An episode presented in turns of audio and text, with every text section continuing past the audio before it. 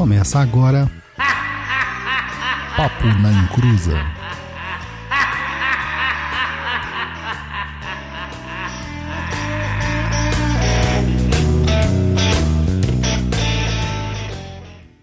Começou! Aqui é o Tata Engangas e e Exu é compadre.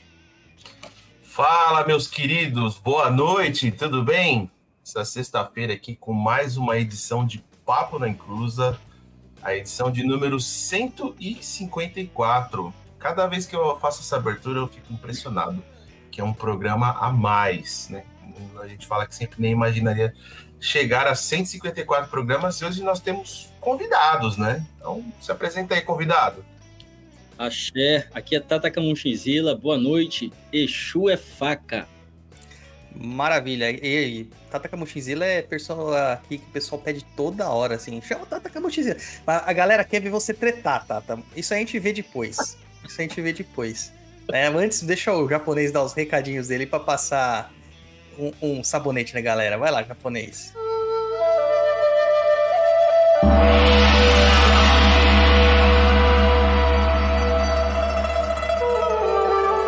Recados do japonês, né? I'm a Japanese! I'm a Japanese! I'm a Japanese! I'm a Japanese! I love Japan!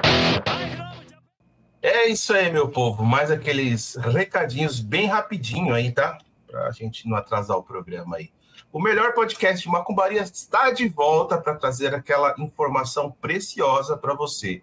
Lembre-se que sempre há caminhos para tudo na vida, até mesmo para afastar aquele seu cunhado chato e indesejado e que é paparicado ainda pela sua sogra. No Perdido AD, você irá aprender como se proteger do zóio grande dessas pessoas. Entra lá agora mesmo e matricule-se em nossos cursos www.perdidoead.com. E você, caro ouvinte telespec, que gosta aí do Papo Necrosa, curte aí nosso conteúdo e quer que ele continue aí por muito tempo, apoie a gente. É fácil, com apenas cinco reais você já começa a fazer aí toda a diferença. Entra no site lá do Catarse, catarse.me barra Papo Inclusa, escolha a sua categoria de apoio que você desejar e assim que fizer a confirmação, verifica se chegou o seu link de acesso ao Umbral no seu e-mail, tá? Sempre fique atento que a maioria das vezes vai para a caixa de spam. Eu não sei porque os filtros aí do- dos e-mails joga esse link aí para a caixa de spam. Dá uma verificada lá. Tem mais algumas outras formas, se você quiser apoiar a gente aí, você pode mandar aqui no YouTube, Superchat aqui no YouTube. É, Esqueci o nome do outro negócio também lá, como que chama, Douglas? Super sticker. Super sticker, exatamente. Você pode mandar também super sticker. No Twitch também, você pode mandar lá, manda pra gente. Se também não der para fazer, você pode mandar um pix pra gente. Manda aí pix@perdido.co, tá? E se não der para você apoiar financeiramente a gente, apoia aí divulgando o nosso trabalho, enfim, mostrando nossas redes sociais para todo mundo e também você quiser ficar antenado sobre tudo que acontece aqui dentro do mundo tá perdido e papo na encruza, segue a gente aí. Tem o Instagram, instagram.com barra papo na encruza, o nosso blog aí com muitos textos e vídeos é o www.perdido.co. Lembrando que nesse blog é tudo 0800, tá? Muita informação, muito texto lá. O Douglas escreveu, escreve sempre, está sempre atualizando, tem muita coisa lá de grátis. A plataforma de curso, como eu falei ante- anteriormente, www.perdidoead.com. Acessa lá, se matricule, escolha o curso lá e se matricule. TikTok aí, que tem muita discórdia né, no TikTok, é uma terra sem lei aquilo, arroba papo na encruza. E se você quiser aí mandar a sua dúvida, sua sugestão de convidado, sugestão de pauta, de tema, enfim, quiser reclamar do Douglas, de mim, manda lá um e-mail para contato arroba perdido.co. As perguntas serão respondidas no nosso outro programinha lá, que é o Tá Perdido, tá? Que é o nosso programa de perguntas e respostas. É, basicamente é isso, né? Nosso pontapé inicial tá dado aí pro Papo no Cruza número 157, com o Tata Camun Shinzila. Desculpa, eu, às vezes dá uma travada na língua, eu não manjo muito falar esses Paranauê aí. Mas é isso. Vamos que vamos. Tata Camuchinzila. Camuchinzila. Vou treinar aqui, Camuchinzila. É que você não teve que falar ainda Mameto Moana de Enganga, cara. A primeira vez que eu tive lá o nome da Mameto, eu engasgava, cara. Não conseguia falar. É um é trava-língua esse negócio aí, falar esses nomes. Ah, mas depois você tá no meio, você acostuma. Você, você vai falar tanto esses nomes que você acostuma. Tata, muito bem-vindo ao programa novamente, é? Novamente aqui com a gente na bancada aqui para falar sobre macumbaria. Seja bem-vindo. Gratidão. Eu que agradeço o convite, é sempre muito bom estar aqui. Maravilha.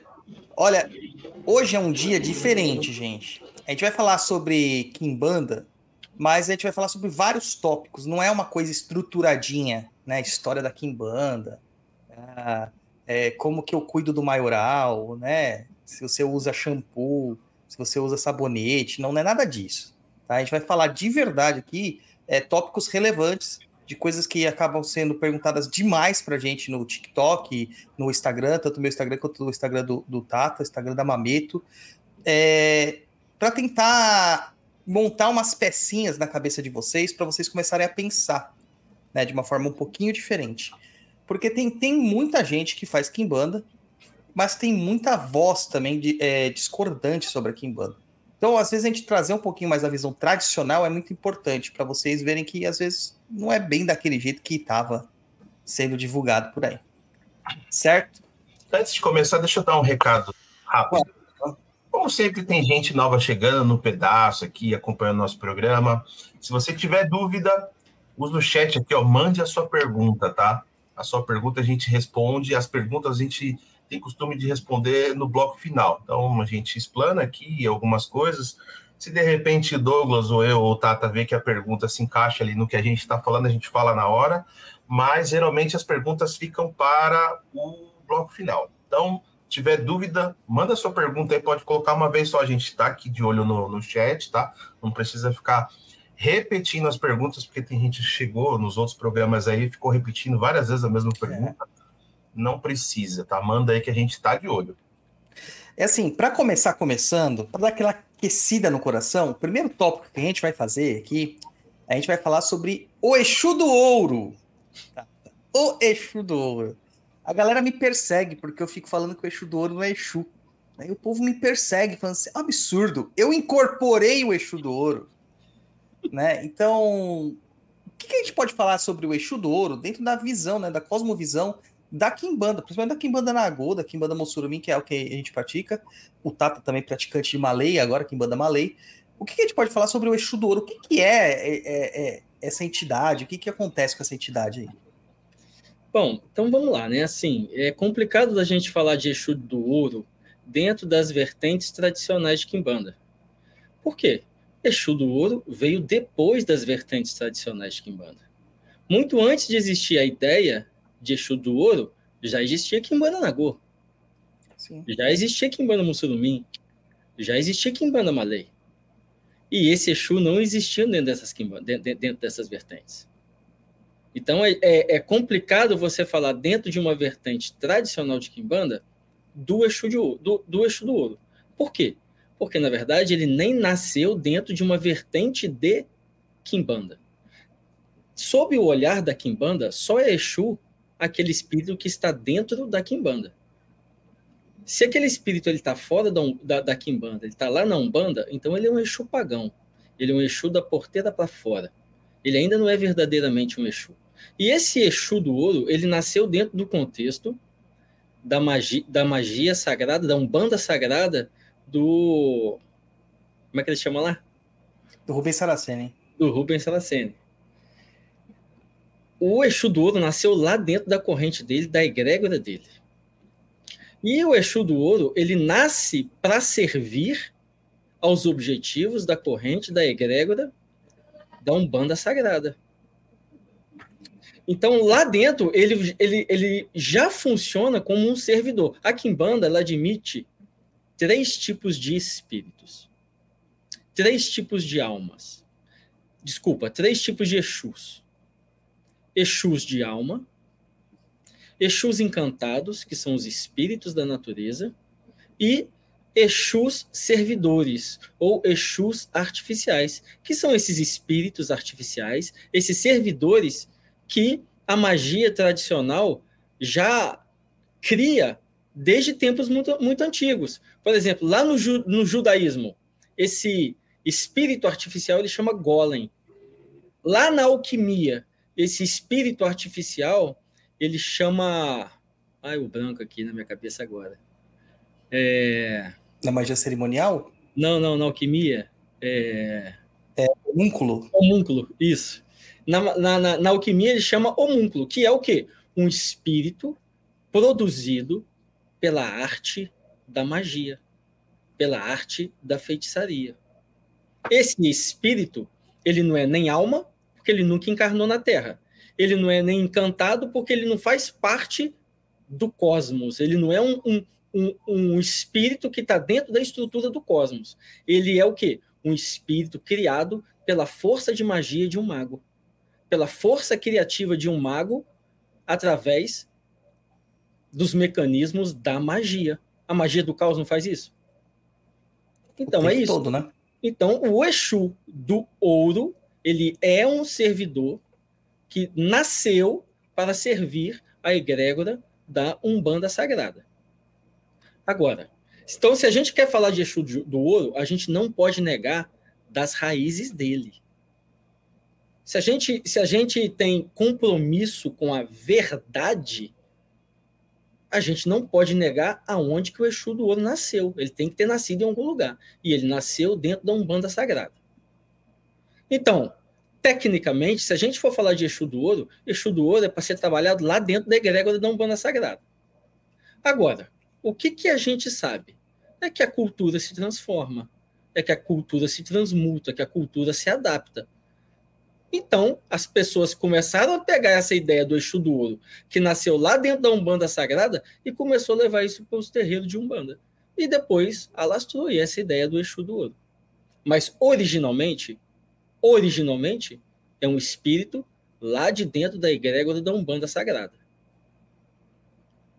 E no caso, assim, Tata, que eu, eu sempre bato isso bastante com as pessoas que vêm falar porque virou um, uma espécie de meme, né? Eu sempre falo assim, Exu do Ouro não existe, né? A gente brinca com o Chuchu do Ouro. Porque assim, surgiu o Exu do Ouro, de repente viraram, fizeram a Pombogira do Ouro. Aí fizeram o Exu Mirim do Ouro. Aí fizeram a Pombogira Mirim do Ouro. Aí fizeram a Cigana e o Cigano do Ouro, né? É, então, Daqui a pouco vai ter o Preto Velho do Ouro também, não vai? Não duvido, cara. Não duvido. Juro pra você que não duvido. É, esse e aí é o... eu... Pode falar. Não, pode falar, termina. Não, aí eu, eu, virou tipo um meme, né? Eu falei assim, então vai existir o chuchu do ouro também daqui a pouco, né?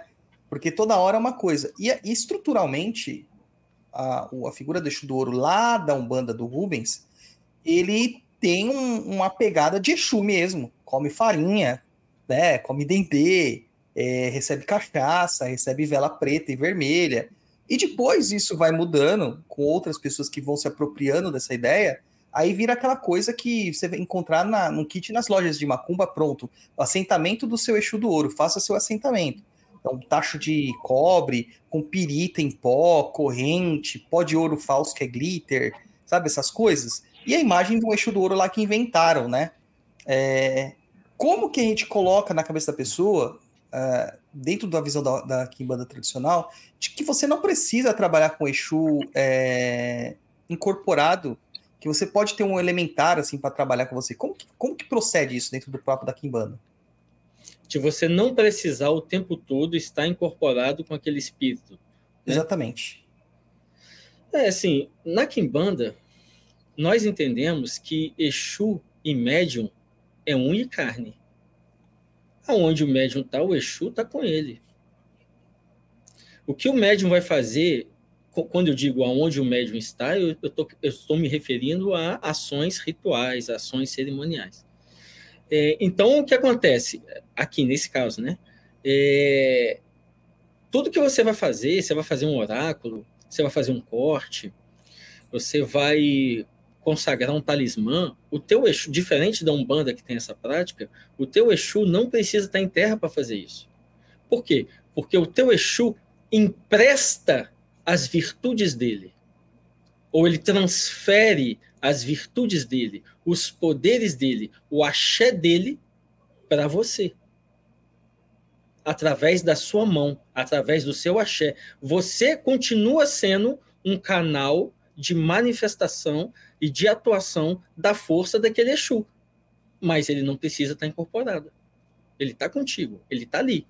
Ele tanto está contigo e ele tanto está ali que tudo que a gente vai fazer cerimonialmente em nome da Kimbanda, o teu Exu come.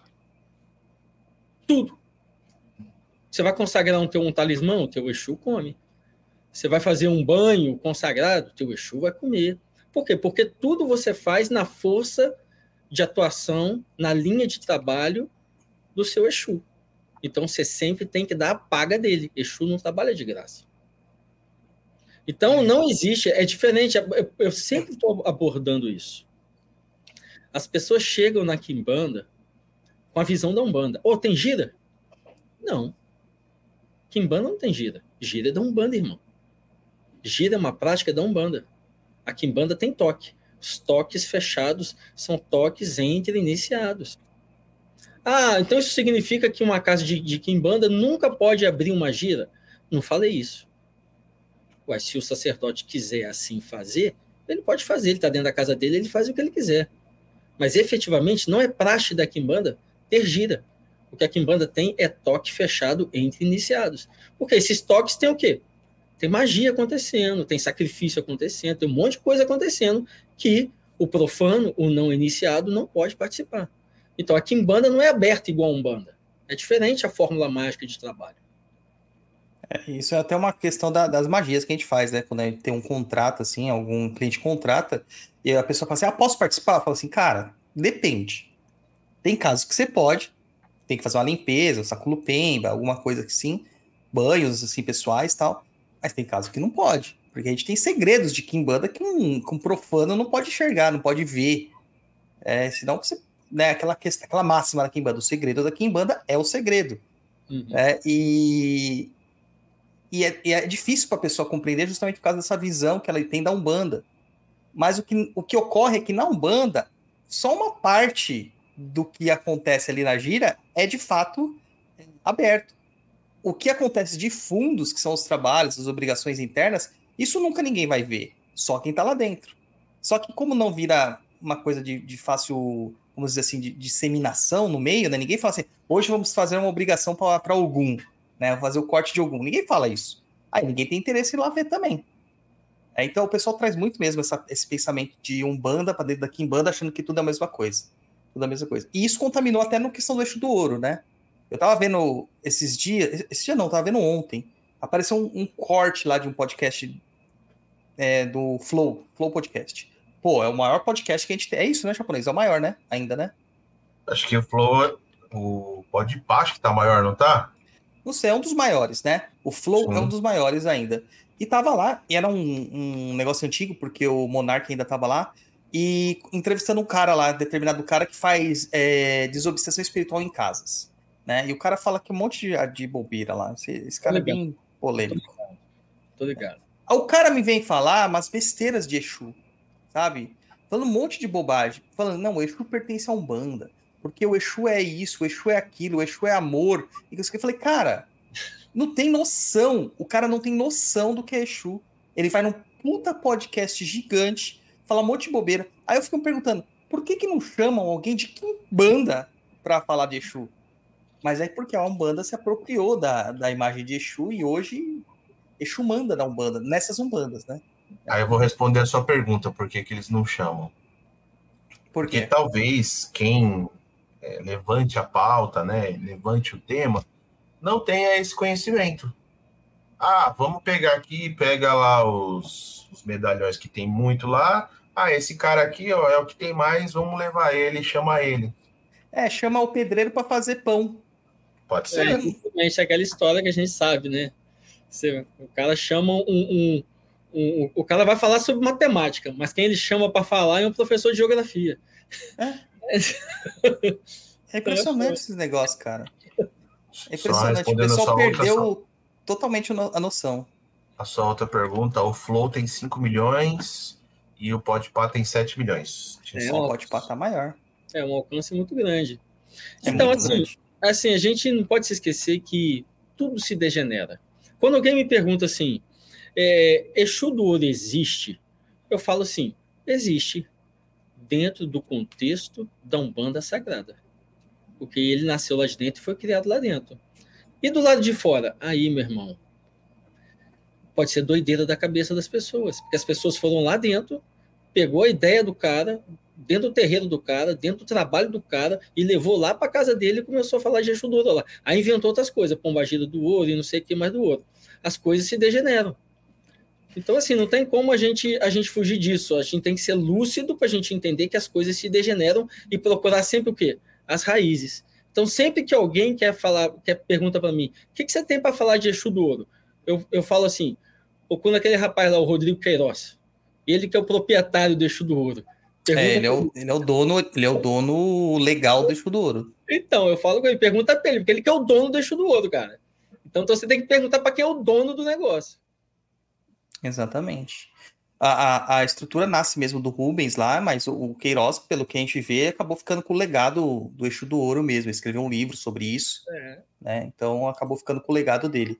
A, a questão assim, tá, tá, Vamos pegar na questão da liturgia. O Exu, a gente sabe que na Kimbanda o Exu não precisa incorporar, beleza. A pessoa vira assim e fala assim: Eu estou incorporando o Exu do Ouro. Existe essa possibilidade de se incorporar uma forma de pensamento, de se incorporar um, um elementar, um espírito artificial, um servo astral? Tem. Dependendo da força desse servo astral, sim, ele incorpora sim. E, cara, esse deve estar tá bem alimentado, hein? É, dependendo da força dele, do tamanho dele, ele pode vir incorporar sim. Veja, melhor interessante que você falou, lá quando ele nasceu lá no, no trabalho do Rubens Saraceni, ele é tratado como Exu, com padê, com farinha, com, com cachaça sim. e tudo mais. Ué, mas dentro da Kimbanda, um, Exu, um Exu artificial é tratado como Exu. Ele come justamente o que Sim. todo Exu come. É, então, se é, ele... é um Exu de verdade, né? É, então se ele, esse Exu artificial, ele tiver força e potência, tiver bem alimentado e for forte, ele dá conta, sim, de incorporar. E o cara e o médium tiver sensibilidade, incorpora, sim. E aí, esse Exu do ouro deu origem ao Exu Rubi. Aí eu já não Verdade, sei. é verdade. Eu vou te mandar vídeos e fotos. É... E dá umas origens umas coisas doidas aí que a gente vê acontecendo, né? Umas coisas doidas. Mas faz parte, né? Faz parte desse, dessas questões. A questão que eu quero saber é assim, dá pra gente trazer o eixo do ouro para dentro da Kimbanda? Eu, eu te digo que a gente não precisa. A gente já tem o eixo chama dinheiro. Pra quê? E é, é, exatamente. E aí a pessoa fala assim, tem pessoa que justifica, fala, não, o eixo do ouro é o mesmo que o chama dinheiro por que, que o Exu vai mudar de nome? Não, não. O Exu chama dinheiro ele é muito mais antigo que o Exu do Ouro. Exu, de, Exu chama dinheiro é um dos Exu mais antigos que tem. E um dos mais cultuados, né? E, e um dos mais cultuados. É porque nos tempos modernos não se costuma mais falar muito dele. Mas antigamente ele era muito. Tem, tem assentamentos em, em templos de Kimbanda Nagô tradicionais. Existem assentamentos de, de, de determinados Exus que são assim quase que medicinas obrigatórias. Por exemplo, o assentamento do Exu do cheiro, o assentamento do Exu, do Exu chama dinheiro, são assentamentos que um, um, um tata de quimbanda tem que ter dentro do seu terreiro como um ponto de força para esses espíritos, para trazer as virtudes desses espíritos. É, essa aí foi a primeira coisa que o Tiriri fez quando a gente começou a fazer os trabalhos de Kimbanda, ele já chamou chama dinheiro para dentro lá, fez uma firmeza e falou: é essa. Começa é. a cultuar. A gente tá com a mesma coisa, lá da mesma firmeza desde sempre. É, é isso.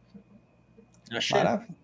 Então a gente não precisa. O cara quer trazer para dentro da Kimbanda o Exu, o Exu do ouro. Cara, não precisa. Para que você vai lá no Cosmos da Umbanda tirar um cara, um servidor do Cosmos da Umbanda, sendo que você já tem dentro da Kimbanda um Exu que é foda, velho. É o dono do dinheiro ele, velho. É, e não só ele, né? A gente tem outros Exus que trazem dinheiro, né? Exu Lalu, Exu, Exu... que traz dinheiro. É, tem vários muito bons para dinheiro o próprio, o próprio povo de Lira, povo de comércio, povo do Oriente, todo esse povo aí é muito bom de dinheiro. É. Ó, tem uma pergunta que entrou aqui que eu acho que é bem pertinente aqui, eu acho que nessa estruturação que a gente está falando, porque está falando de relação banda em Kimbanda.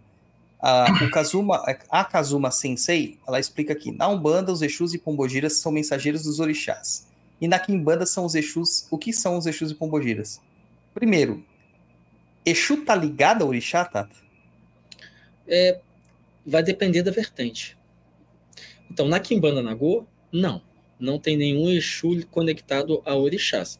Na Kimbanda tradicional, efetivamente, todos os Exus estão sob o comando de maioral.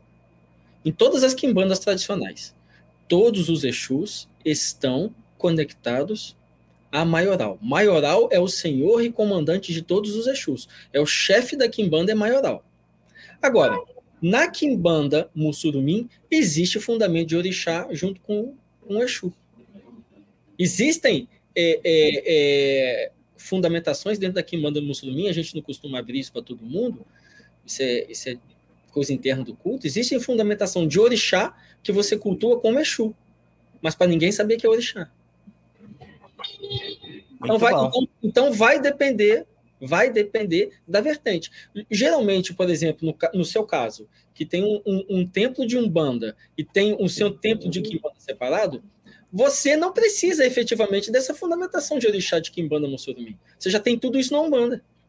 Sim. Então, aí na Kimbanda Mussurumi entra só a parte dos Exus. Mas para aquela pessoa que não tem uma Umbanda na vida dela, como no seu caso, existem é, fundamentação de Kimbanda Mussurumi é, com orixá. Ó, pegando já esse gancho ainda, antes da gente responder o que, que o Exu é de fato na Kimbanda. É, houve uma polêmica aí nessas semanas falando que quem pratica Kimbanda não pode praticar qualquer outra coisa. Umbanda, faca, domblé, jurema, terecô, é, dança do ventre. Não pode. Qual que é a sua visão sobre isso? A minha visão é a visão da Kimbanda a visão tradicional da Kimbanda, que a Kimbanda soma, a Kimbanda não aleja. Essa é a visão da Kimbanda Nagô tradicional. Kimbanda Nagô tradicional ele está preocupada em levar progresso para sua vida, em estruturar a sua ancestralidade, as suas raízes de tal maneira que você não tenha outro caminho na sua existência a não ser o caminho do progresso. Então a Kimbanda Nagô ela nunca vai entrar na sua vida e vai alejar o seu caminho espiritual, irmão. Muito pelo contrário, ela vai dar mais força, mais potência e mais vigor ao que você já tem. Se você é wicano e cultura, cultua a bruxaria da Wicca, meu irmão, a Kimbanda é difícil, né? É difícil ter algum. É difícil, cara. Kimbanda. Mas vou dar esse exemplo. A Kimbanda vai melhorar o seu culto de Wicca, ou de magia cerimonial, ou de hermetismo, seja lá o que você gosta de praticar. A Kimbanda vai melhorar tudo que você tem. Por quê? Porque a Kimbanda ela é uma arte de feitiçaria para fazer com que você caminhe sobre as suas próprias pernas. Então ela nunca vai te alejar. E aí, no caso, o que, que é o Exu de fato dentro da, da Kimbanda? O que, que é? Não entendi. O, o Exu é de fato da Kimbanda. O que, que é? O, como a gente define um Exu na Kimbanda? Uma alma deificada. Uma alma que conquistou a sua apoteose e tornou-se um Exu no seu pós-vida. Todo Exu de alma, ele é uma alma é, deificada. Tecnicamente é isso. Maravilha. O assim, Jordan faz. Assim Pode como, Assim como um preto velho na Umbanda é uma alma deificada, um caboclo é uma alma deificada, um Exu, ele é uma alma deificada. Agora, essa alma deificada não é paz e amor, como as pessoas dizem. Como você, como você postulou aí. Ah, o cara falou que a Kimbanda é que, que o Exu é amor. Quando o indivíduo fala, eu sempre dou esse exemplo, porque para mim esse exemplo é perfeito. Quando o indivíduo fala isso, eu imagino uma pessoa tentando fazer carinho num porco espinho. Tenta. é. Quando a gente fala assim, ó, Exu é amor. É, eu imagino o cara tentando fazer carinho no porco espinho. É. Exu é faca, cara. Exu é espeto. Você demole, meu irmão, ele vai te furar. Com certeza.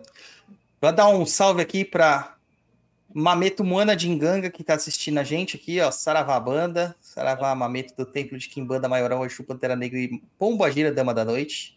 Salve sua banda, Mameto. A gente tá esperando você aqui, viu, Mameto? Não esquecemos, não, viu? O pessoal pede direto, direto. Traz a Mameto, traz a Mameto. É, nessa história de que a gente pode ser qualquer coisa, o Jordan, ele coloca aqui uma pergunta muito provocativa, interessante. Dá para ser Kim Bandeira e evangélico? Ah, vou te dar um exemplo, meu irmão, que você vai cair o queixo agora. Senta aí agora. Senta. Você vai falar, peraí, você vai falar alguém que é evangélico e também é Kim Bandeira, Tata? Não, vou te contar um caso aqui comigo, né? Veja bem. Ah, pensei lá. que você ia falar alguém. Um figurão. Um figurão que estava dentro desse, a gente, dessas. A gente sabe que tem um figurão que aprendeu tudo que ele sabe de magia com o seu set da Lira, com a, com a mãe Cacilda. Eles dividiam o mesmo horário de rádio. Ah, sim. hoje é o dono de uma das maiores igrejas do mundo. Ah, sim. Axé. Então, mas é mais ou menos assim, você vai caminhar nessa história aí, vamos lá. Veja bem, tem a história de que a Kimbanda, ela é... ex- Existe aí um, uma narrativa de que a Kimbanda está contra tudo, está contra o sistema, está contra todas as coisas, certo? Que então a, a Kimbanda, ela é, é resistência, né? Então, então, tem essa história rolando. A gente depois pode até entrar nisso aí. Sim. Mas veja bem, é, quando a pessoa fala assim que a Kimbanda é resistência, que a Kimbanda está contra tudo, eu acho complicado isso. Eu, respondo, eu fui, fiz uma, uma entrevista ontem de um rapaz que está escrevendo um artigo científico é, lá em Roraima, para a Universidade Federal de Roraima. E ele está escrevendo um artigo científico sobre Kimbanda. E a primeira pergunta que ele me fez foi assim: é, o que, que eu tenho a dizer da Kimbanda como resistência? O que, que você tem passado aí na sua terra, o Rio de Janeiro, de discriminação religiosa? Aí eu falei assim, irmão, eu não passo discriminação religiosa aqui, não. Eu não vivo essa realidade que as pessoas estão construindo aí, não. Aqui do meu lado mora um pessoal que é evangélico. Vira e mexe, eles estão rezando aí, na beirada do rio ali. Aqui do, lado, do meu lado de cá mora um, um católico. Vira e mexe, tem uns negócios aí, umas romarias que ele arruma aí. Tem um cruzeiro ali na frente que ele fez ali para receber o pessoal. Aqui na frente também tem uma evangélica. O cara do bar ali, quando alguém chega me procurando aqui, o cara do bar já fala assim: você está querendo ir na macumba? É ali, ó, vira na rua ali. O cara do bar ali, ele já fala que a minha casa é a casa da macumba. Meu irmão, eu não sofro preconceito nenhum aqui. Eu deixo macumba no Rio de Janeiro inteiro. Eu deixo macumba na praia, eu deixo macumba na cidade. Tantas vezes, altas horas da noite, eu deixando macumba no centro de Angra dos Reis, a polícia passando do meu lado. A polícia é o Estado, né? Repressor. Sim. A polícia não é o Estado repressor? Sim. Não é o Estado que está repre, tá repre, que tá reprimindo todo mundo? O Estado? Então, o Estado repressor passa do meu lado, vê eu fazendo macumba e não fala nada. Que porra de resistência é essa? Então tá, vamos lá. Onde eu quero chegar. Bom, se a Kimbanda é contra qualquer tipo de coisa, eu atendo três pastores evangélicos aqui. E aí? Os pastores evangélicos fazem comigo trabalho. Eu já fiz pó para esses pastores evangélicos jogar na igreja para eles terem mais cliente. Já fiz óleo de unção que eles trouxeram aqui para eles passar lá em cliente. Eles me perguntam da vida de cliente no oráculo. E aí, cara? Exu Pantera Negra, Tranca Rua de Embaré ajuda todo mundo, velho. E aí? Será que então, se, se a Kimbanda fosse desse jeito, contra o sistema que manda não ia ajudar as pessoas? Qualquer pessoa? Então, um desses pastores, ele falou assim, rapaz, eu tô gostando dessa macumba sua, eu tô, tô pensando em fazer um estudo fino contigo aí. O cara é pastor de igreja. Você acha que eu não vou iniciar? Ele vier iniciar aqui, você acha que eu não vou iniciar ele, porque ele é pastor de igreja? Com certeza. Eu iniciaria na hora. Então, Não. irmãos, a gente tem que tomar muito cuidado. Sabe por quê? Porque a esfera do discurso ideológico ela ainda está muito distante da realidade que a gente vive aqui nos terreiros. É, a questão aqui é que todo mundo postula que a Kimbanda é esquerda. Isso é uma- é um entendimento deturpado de quem não entende o mínimo de interpretação textual.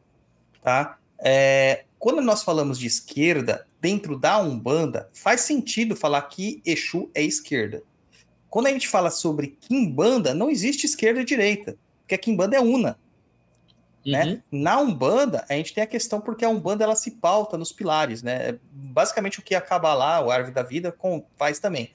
Pilar da, da, da severidade à esquerda, o pilar do meio, que é o da harmonia, da- do equilíbrio, e o pilar da direita, que é o da piedade, né? Da compaixão.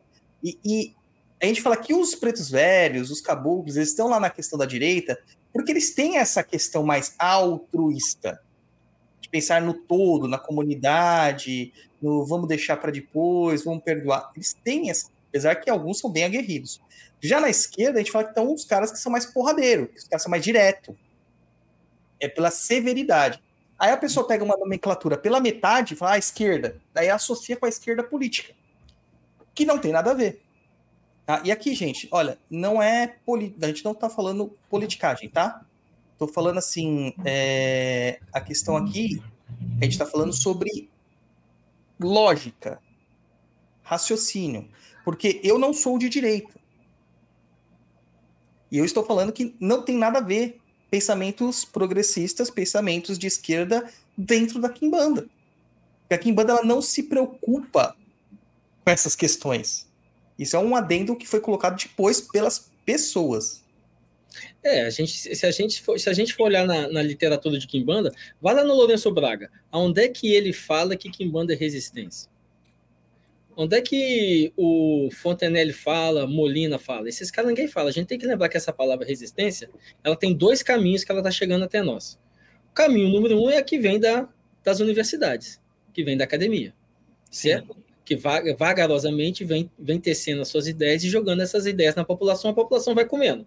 Então a gente sabe que em 1972, essa história de associar Exu com esquerda política, com marxismo, isso só aconteceu através do livro O Segredo da Macumba. Começou lá. Lá é a gênese. Lá foi a gênese da semente para essa ideia é, é, é, empestar aí na, na história da Macumba.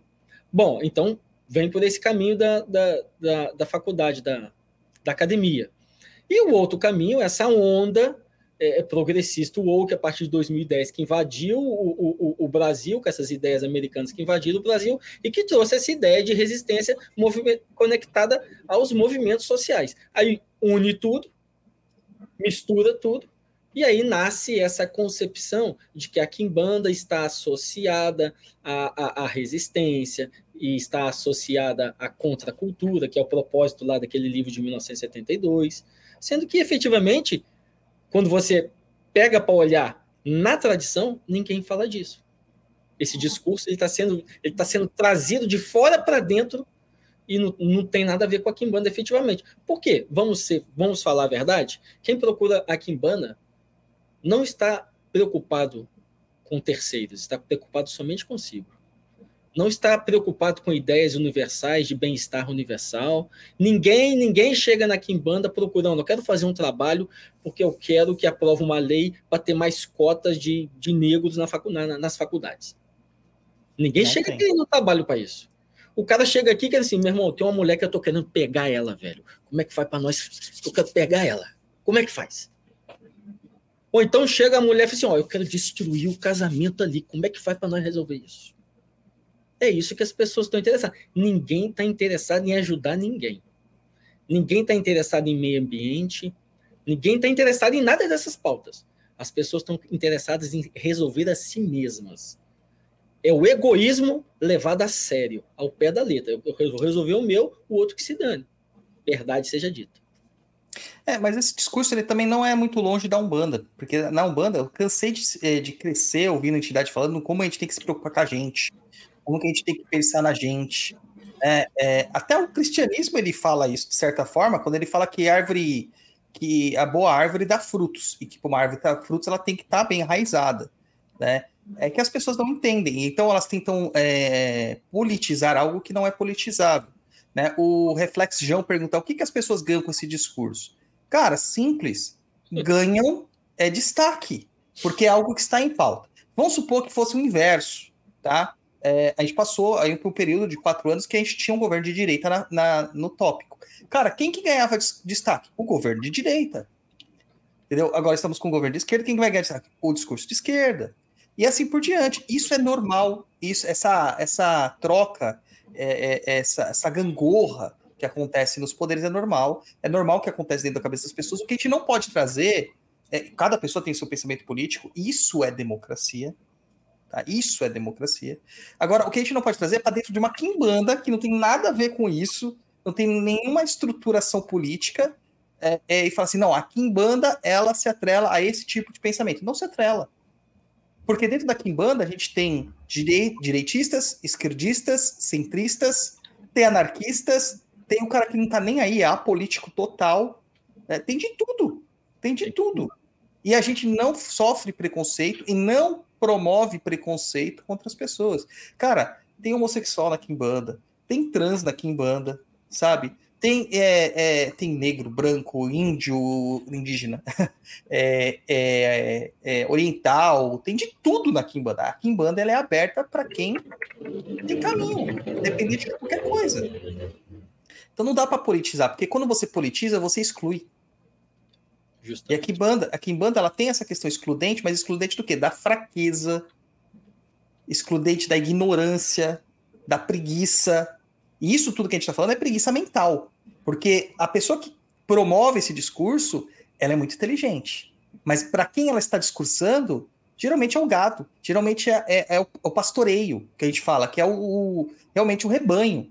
É o pastor pregando ao seu rebanho. E justamente essas pessoas que pregam isso, elas criticam demais a igreja evangélica. Só que fazem o mesmo. É verdade. Pegam as pessoas que têm uma dificuldade um pouco mais de cognição e começa a colocar ideias na cabeça dela e a pessoa absorve. E não deixa, não cria a pessoa para pensar sozinha. E a Kimbanda ela cria. Porque na Kimbanda, se você não pensa, cara, Exu te come. Te come com farinha e dendê. Justamente. Na Kimbanda a pessoa tem- a- aprende a ter bril na força, na marra. Ou ela É, na força. A- A gente sempre fala, né, Tata? Fala assim, cara, sofri preconceito, cara, faca nele. Sofri uma, uma desavença na vida, faca. É a faca que tá fazendo sentido ali. a Kimbanda resolve os problemas, a Kimbanda resolve com magia. A Kimbanda não conversa fiado. A Kimbanda não tem ideologia. Kimbanda é a arte de aperfeiçoamento de se fazer magia, a arte de se fazer magia, a arte de se aperfeiçoar a prática da magia, o exercício da magia. Então você recorre a qualquer tipo de injustiça na magia. Assim, é, é muito complicado porque é, a Kimbanda exige uma consciência proativa do seu iniciado, que quase ninguém fala disso, e que é o elemento fundamental para o indivíduo se considerar um quimbanda. Senão ele não é um quimbanda. Ele pode ter assentamento de tudo na, na- na- no terreiro dele. Mas se ele não se comporta de uma determinada maneira, ele ainda efetivamente não é um quimbanda. E qual que é essa determinada maneira, esse tipo de comportamento que é difícil das pessoas eh, virarem a chave? o Kimbanda ele é proativo. O Kimbanda ele nunca entra dentro de uma situação para ver o que, que vai dar. Se ele vai vender alguma coisa, vai oferecer alguma coisa para vender para alguém, ele já vai com pó, já vai com óleo, já vai com um monte de coisa. Ele já fez padê, ele já, porra, ele já cortou um bicho, ele já mexeu na história. Ele nunca entra para perder. Se o cara, ele é solteiro, ele é um quimbanda, ele gostou da menina, não tem conversa fiada, ele vai magiar a menina. Ele já vai chegar na menina com pó, com óleo e vai magiar nela. Por que, que as velhinhas antigas falavam assim, olha, eu não gosto que quimbanda fica me, bandeira fica me botando a mão. Por quê? Porque o cara vai botar na pessoa o axé dele, o ectoplasma dele, vai botar na pessoa o pó, o óleo, vai fazer o caramba para magiar a pessoa. Por quê? Porque magia de Kimbanda sempre foi magia simpática. Vamos nos lembrar? Vamos pensar 20 anos atrás. Não existia possibilidade da gente estar tá fazendo o que a gente está fazendo aqui agora, 20 anos atrás. Tudo pessoal. Era tudo pessoalmente. O Kimbanda, ele sempre foi o agente social da comunidade dele. Magia dele sempre foi simpática. Os marabutes, lembra dos marabutes, a influência dos marabutes? São aqueles caras que, o quê? que vendem poções, vendem amuletos, vendem pós. Por quê? Porque é isso que um feiticeiro faz. Você chega e está precisando, ele vai te vender uma medicina que você vai usar para fazer a magia. Magia de Kimbanda sempre foi simpática. Agora, com o desenvolvimento da internet, que tem essa história do cara, pô, 20 mil quilômetros do outro, fazer um trabalho para ajudar o outro. Mas isso é novo, isso é recente na história da Kimbanda. Antes era só magia simpática. Então, assim, é, o Kimbanda ele tem uma consciência proativa. Por isso que um Kimbanda ele tem na casa dele pó para tudo qualquer tipo de coisa, óleo para tudo qualquer tipo de coisa, é, tintura para tudo qualquer tipo de coisa. Por quê? Porque ele tem todas essas tecnologias mágicas para utilizar no seu dia a dia, 24 horas por dia. Se ele, tem um problema, se ele tem um problema com o cara no, no, no serviço dele que ele está trabalhando, meu irmão, ele vai jogar um pó no cara, ele vai fazer o caralho com o cara. Por quê? Porque ele vai resolver a situação. É difícil Fora... as pessoas virarem a chave. É, exatamente. E, assim, e o Kimbanda ele olha o mundo com outros olhos, ele olha o mundo como sempre sagrado. A Kimbanda nunca, nunca se encerra. Então, o cara, uma- desde o dia que ele foi iniciado, nunca mais fechou a, a portinha dele. Então, se o cara, em qualquer lugar, ele vai olhar uma árvore, ele vai ver aquela folha de uma forma diferente. Fala assim, ah, essa enxaba aqui, esse, esse, esse, essa folha aqui, ela tem uma coisa diferente. Ele pode usar ali a folha na hora. Entendeu? Ele vai olhar um bicho pulando de uma árvore diferente. Ele vai encontrar um bicho atropelado na, na, na estrada, ele já pensa em magia. Então, o mundo já tá. Ele tem um pensamento mágico, né? Tem um pensamento mágico. Ele tá analisando magia o tempo todo. O Kazuma fez aqui os comentários, que eu acho que é importante a gente também trazer, já que a gente está nesse processo de esclarecimento. Ele coloca aqui. Ah, acredito que não seja bem assim. Se for a gente resumir, é o seguinte: o povo que trouxe as religiões de matriz africana para cá foram os africanos negros escravizados e oprimidos pelo povo cristão. Calma, que eu já vou comentar sobre isso aí. Ele continua. A religião cristã era a religião europeia de pessoas brancas escravocratas que tornaram a religião de matriz africana algo demonizado. Vamos começar do começo. O Kazuma, porque ele me corrigiu porque eu falei que ele era a Kazuma, mas se eu não me engano, o perfil dele é uma bonequinha, cara. Eu não tô enxergando direito, mas parece. É isso aí É. mesmo. É uma boneca, né? Não tem como adivinhar. É isso aí. Entendeu? É... Vamos começar aqui desde o comecinho, cara. Eu não sei se você vai aceitar o que a gente vai falar aqui. Mas se você não aceitar, tudo bem também. Você vai procurar fontes, eh, fontes históricas de fato e não livros é, do ensino médio, tá? Você procura fontes de historiadores. Primeiro, não é bem assim que você entende. Existiu o processo de escravidão? Existiu. Existiu a exploração da mão de obra escrava dos africanos pelos portugueses de uma forma absolutamente esdrúxula, infantil, genocida? Existiu.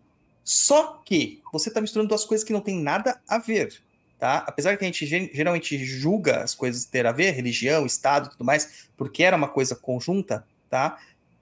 As religiões de matriz africana, elas não foram trazidas para cá pelo povo africano escravizado. Elas não foram trazidas para cá. E nem foram é, é, oprimidos pelo povo cristão, tá? Aqui, não foram. O que acontece é o seguinte: na África existia um negócio que se chama diplomacia. Porque vocês acham que a África não tinham reinos, né? Ou que os reinos eram umas tribos feitas de pau a pique que as pessoas estavam passando fome. Não, cara, o reino do Congo era enorme. E rico. O reino rico. O reino do Dongo também. O reino do Togo, o reino é, é, de Gana, é, o Mali era enorme de rico. A Etiópia, extremamente rico. Sudão, extremamente rico. Então, já começa por aí que a gente já destrói essa ideia que a gente tem da África coitadinha. A África nunca foi coitadinha. A África é um país que tem uma das maiores reservas minerais, petrolíferas, reservas naturais do mundo, tá? Mas foi explorado sim pelos, pelos é, europeus na, no, no- na, idade, na Idade Moderna. A questão é que quando os europeus aportaram, os primeiros foram os portugueses, de fato, né, que a gente tem registros, e tiveram contato com o Manicongo, né, o rei do Congo, lá em, antes de 1400 e alguma coisa, 1450 e alguma coisa, 1420, eu acho que, se não me engano. O- as datas estão um pouquinho confusas. É Eles 420. fazem, eles fazem um acordo comercial. E neste acordo comercial, o Congo é um país de tradição banto, culturamento banto. O pensamento banto, ele é um pensamento de agregação. Diferente do pensamento iorubá, tá? Ele é um pensamento de agregação. O que que eles veem? Cara, se esses caras estão me trazendo benefícios, pô, estão me trazendo coisas que eu não tenho aqui. Estão me trazendo riqueza que eu não tenho aqui e eu posso expor- exportar as minhas riquezas para o país deles. Vai gerar comércio. Ele falou assim: então, a religião também é um comércio, é uma troca de saberes. E o povo Congo ele pensava como? Se eu associar este saber mágico deles, porque é mágico, o pensamento deles é mágico, não é religioso, dentro da minha estrutura religiosa, cara, eu vou ficar mais poderoso. É isso, não foi opressão, foi inteligência. Tanto que muitos é, é, africanos escravizados já vêm com santos católicos sendo seus padroeiros da África. Porque isso acontece em 1420, só que começa mesmo a escravidão para o Brasil em 1527. Fora dos, re- dos registros, né, nos registros mil- 1540. Mas já começa essa coisa. Você acha que todos eles eram é, realmente é, é, sacerdotes, conhecedores de tudo? Não, a maior parte era, era, era culto familiar. Então, se ele olhava que nem o nosso cristão popular, nosso sertanejo olha, se ele vê um santo lá e agrega, cara, ele fala assim: ótimo, esse santo tá dando o que eu peço. Vamos rezar para ele. Vamos rezar para ele. Essa era a ideia. Não houve esse tipo de opressão. A opressão há depois, não agora, nesse princípio. Então a gente não pode falar que eles foram é, forçados a entender a religião. Não, eles absorveram a religião dentro do entendimento dele. A mesma coisa acontece com o, o islamismo na África. O islamismo da África não é igual ao da Península Arábica. É diferente, porque eles misturam os saberes tradicionais de cada povo. Eles misturam esses saberes tradicionais. E quando chega no Brasil, o que a gente pode falar assim é que eles trouxeram uma parte da religião. Porque não existe religião puramente africana no Brasil. É impossível. O que você. Aqui, cara, tem outra fauna, aqui tem outra flora, aqui tem outros deuses.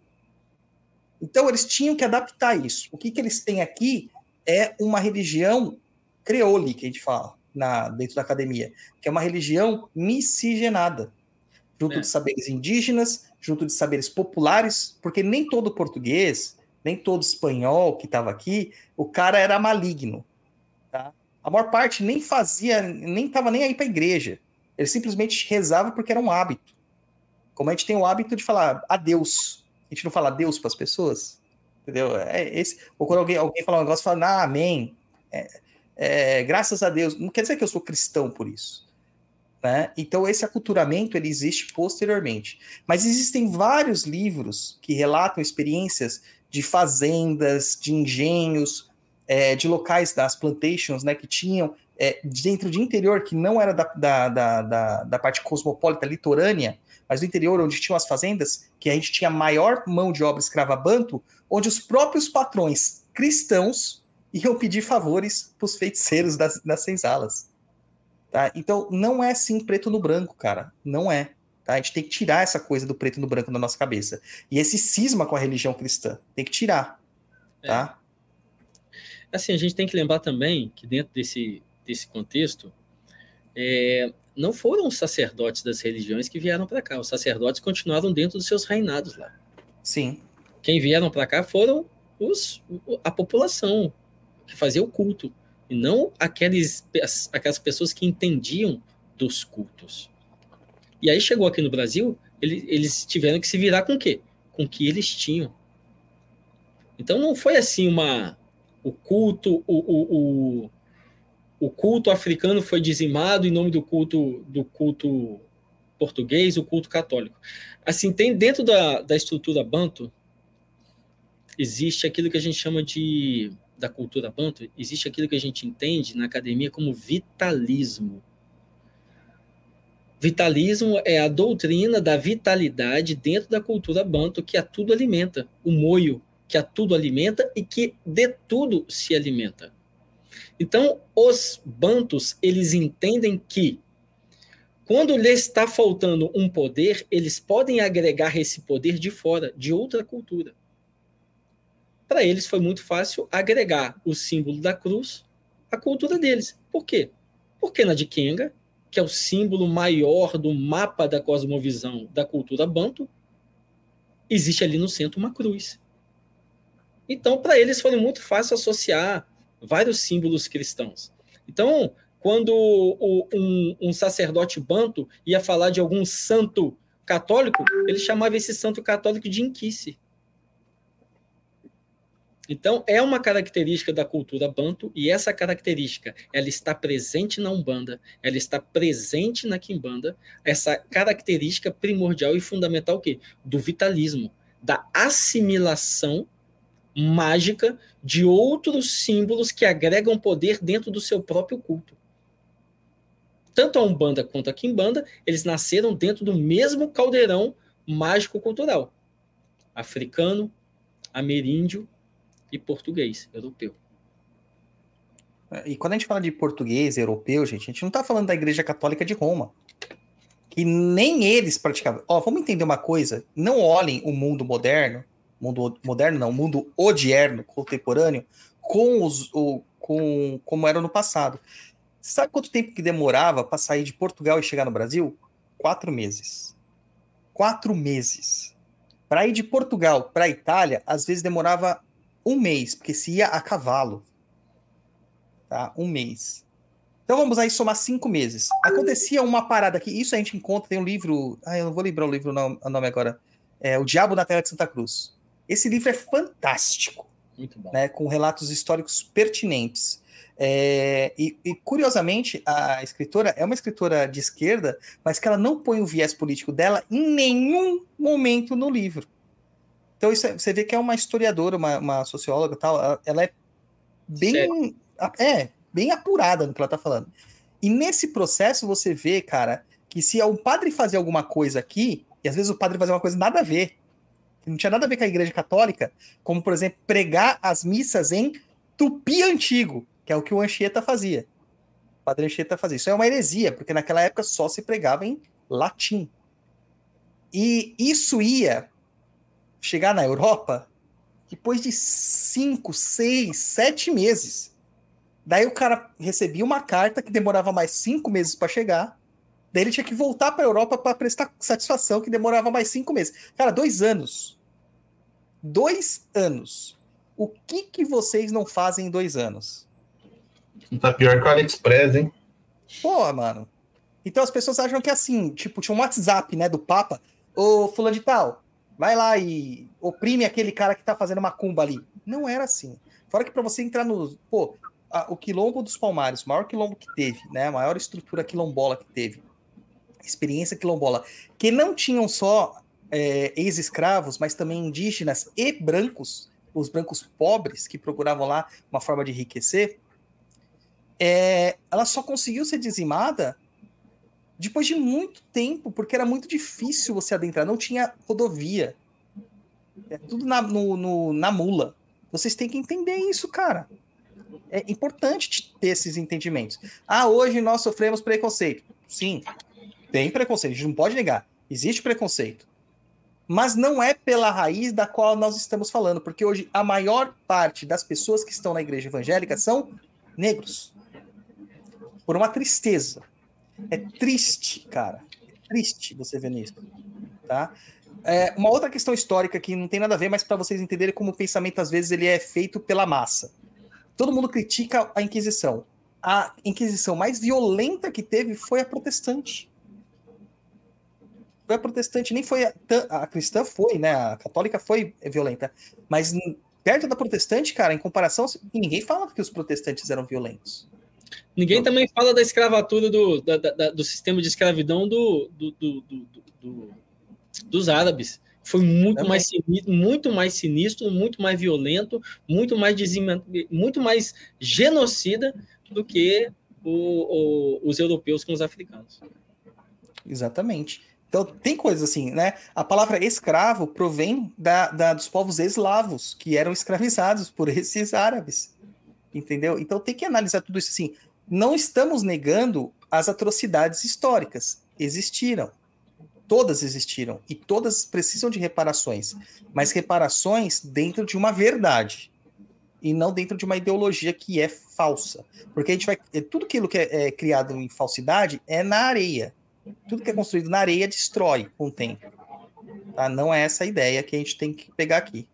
Cara, tem tanta coisa para comentar aqui, tá? Que acabei até perdendo aqui. É, Mas que a gente tava falando sobre a questão do cosmos da Kimbanda, né? O Leonardo Stefano ele até coloca um comentário aqui muito interessante. Leia, japonês. Aoeto, salve Tatas. É possível explicar um pouco de criação do cosmos na visão da Kimbanda? Existe uma inteligência suprema ou existe um conglomerado de espíritos que criaram o cosmos? Então, eu, é, eu falo disso no último livro, o, o Ganga. Na terceira parte do último livro, eu e os Ilapans, a gente produziu é, um, uma sistematização, uma organização do sistema de reinos da Kimbanda, onde a gente explica essa, essa cosmogonia. É, a Kimbanda acredita em uma fonte é, organizadora e reguladora do cosmos. Os africanos vão chamar de Nizambi. Só que a, a Kimbanda, os bantos, né? A Kimbanda, é, ela entende que essa entidade, esse indivíduo, ele está muito longe para receber os nossos pedidos, para receber as nossas, as nossas orações, para receber as nossas oferendas. Então, uma vez que ele está muito longe para receber, para se comunicar conosco, nós temos que nos comunicar com o quê? Com espíritos que estão abaixo dele.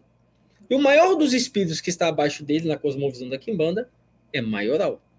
Então, efetivamente, a Kimbanda, o, o, o maioral da Kimbanda Nagô, ele não está contra o cosmos. Ele não, tá, ele não está contra a, é, a estrutura do cosmos ou o regulador do cosmos. Muito pelo contrário, ele é uma engrenagem fundamental que faz parte do cosmos.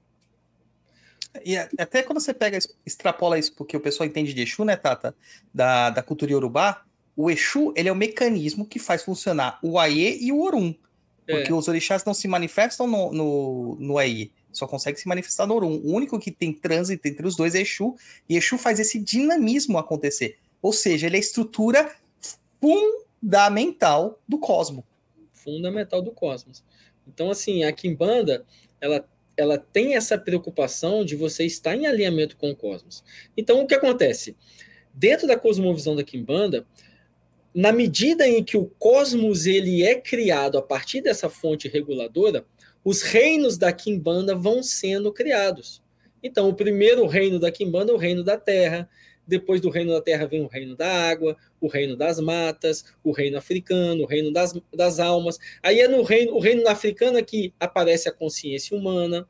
No, no reino das almas é que aparece no reino no reino no reino das almas é que aparece a comunicação com os mortos, e assim, na medida em que o cosmos vai se desenvolvendo, a consciência humana também vai se desenvolvendo, formando o ápice das, das, dos reinos de Kimbanda até o coroamento, que é o reino da lira, quando o homem adquire a capacidade de compor músicas, a capacidade de filosofar, a capacidade de, de, de, de se render ao, ao, divino, etc., produzir beleza, produzir arte, etc.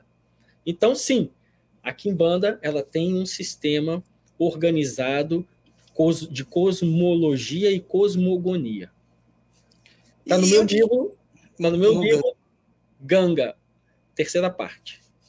E como que entra a figura do demiurgo nisso aí, que é tão exaltada, né? O demiurgo, dentro do processo da Kimbanda? Não tem um demiurgo. O o, o, a fonte criadora do cosmos, conforme a gente entende na Kimbanda, que a gente chama até de Nizambi, mas ela é interessante que ela tem um entendimento muito similar ao hermetismo tradicional.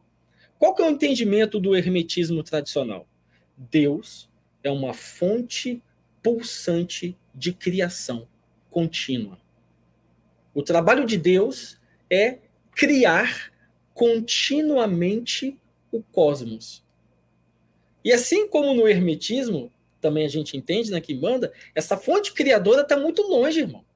Daí existem uma miríade de espíritos abaixo dessa fonte criadora que organizam o cosmos através do qual também você se conecta e transcende a matéria. Então, a Kimbanda, nessa visão de Deus, de Nizambi, de Criador, ela está muito próxima do hermetismo tradicional, que é essa, essa fonte eterna, pulsante e criativa. Ela não Maravilha. para de criar, ela não para nunca de criar. Então não existe, não existe assim, como no gnosticismo, a, a ideia do demiurgo, e no platonismo isso, também. É, isso até pega aqui um pouquinho da, do gancho aqui, um comentário da Tatiane aqui. Cristianismo com a Inquisição tentou sufocar as religiões ditas pagãs, pois acreditava assim que ia barrar a ação do demônio. Vírgula. A, Inquisição surge para combater a heresia e a heresia dentro da própria ideia cristã, contra, primeiro, contra os cátaros, que tinha esse pensamento do demiurgo, esse pensamento demiúrgico. Eles foram os primeiros a serem combatidos eles também eram cristãos, também eram seguidores de Jesus. A igreja surgiu para combater outros cristãos, depois para combater judeus, porque o judeu ele tava, ele ameaçava o entendimento filosófico cristão, porque era o entendimento base do cristianismo. Né? E é aquilo que a gente volta. Você vai querer saber. Você quer entender sobre é, panificação, você vai chamar um padeiro. Você quer entender sobre construção, você vai chamar um pedreiro.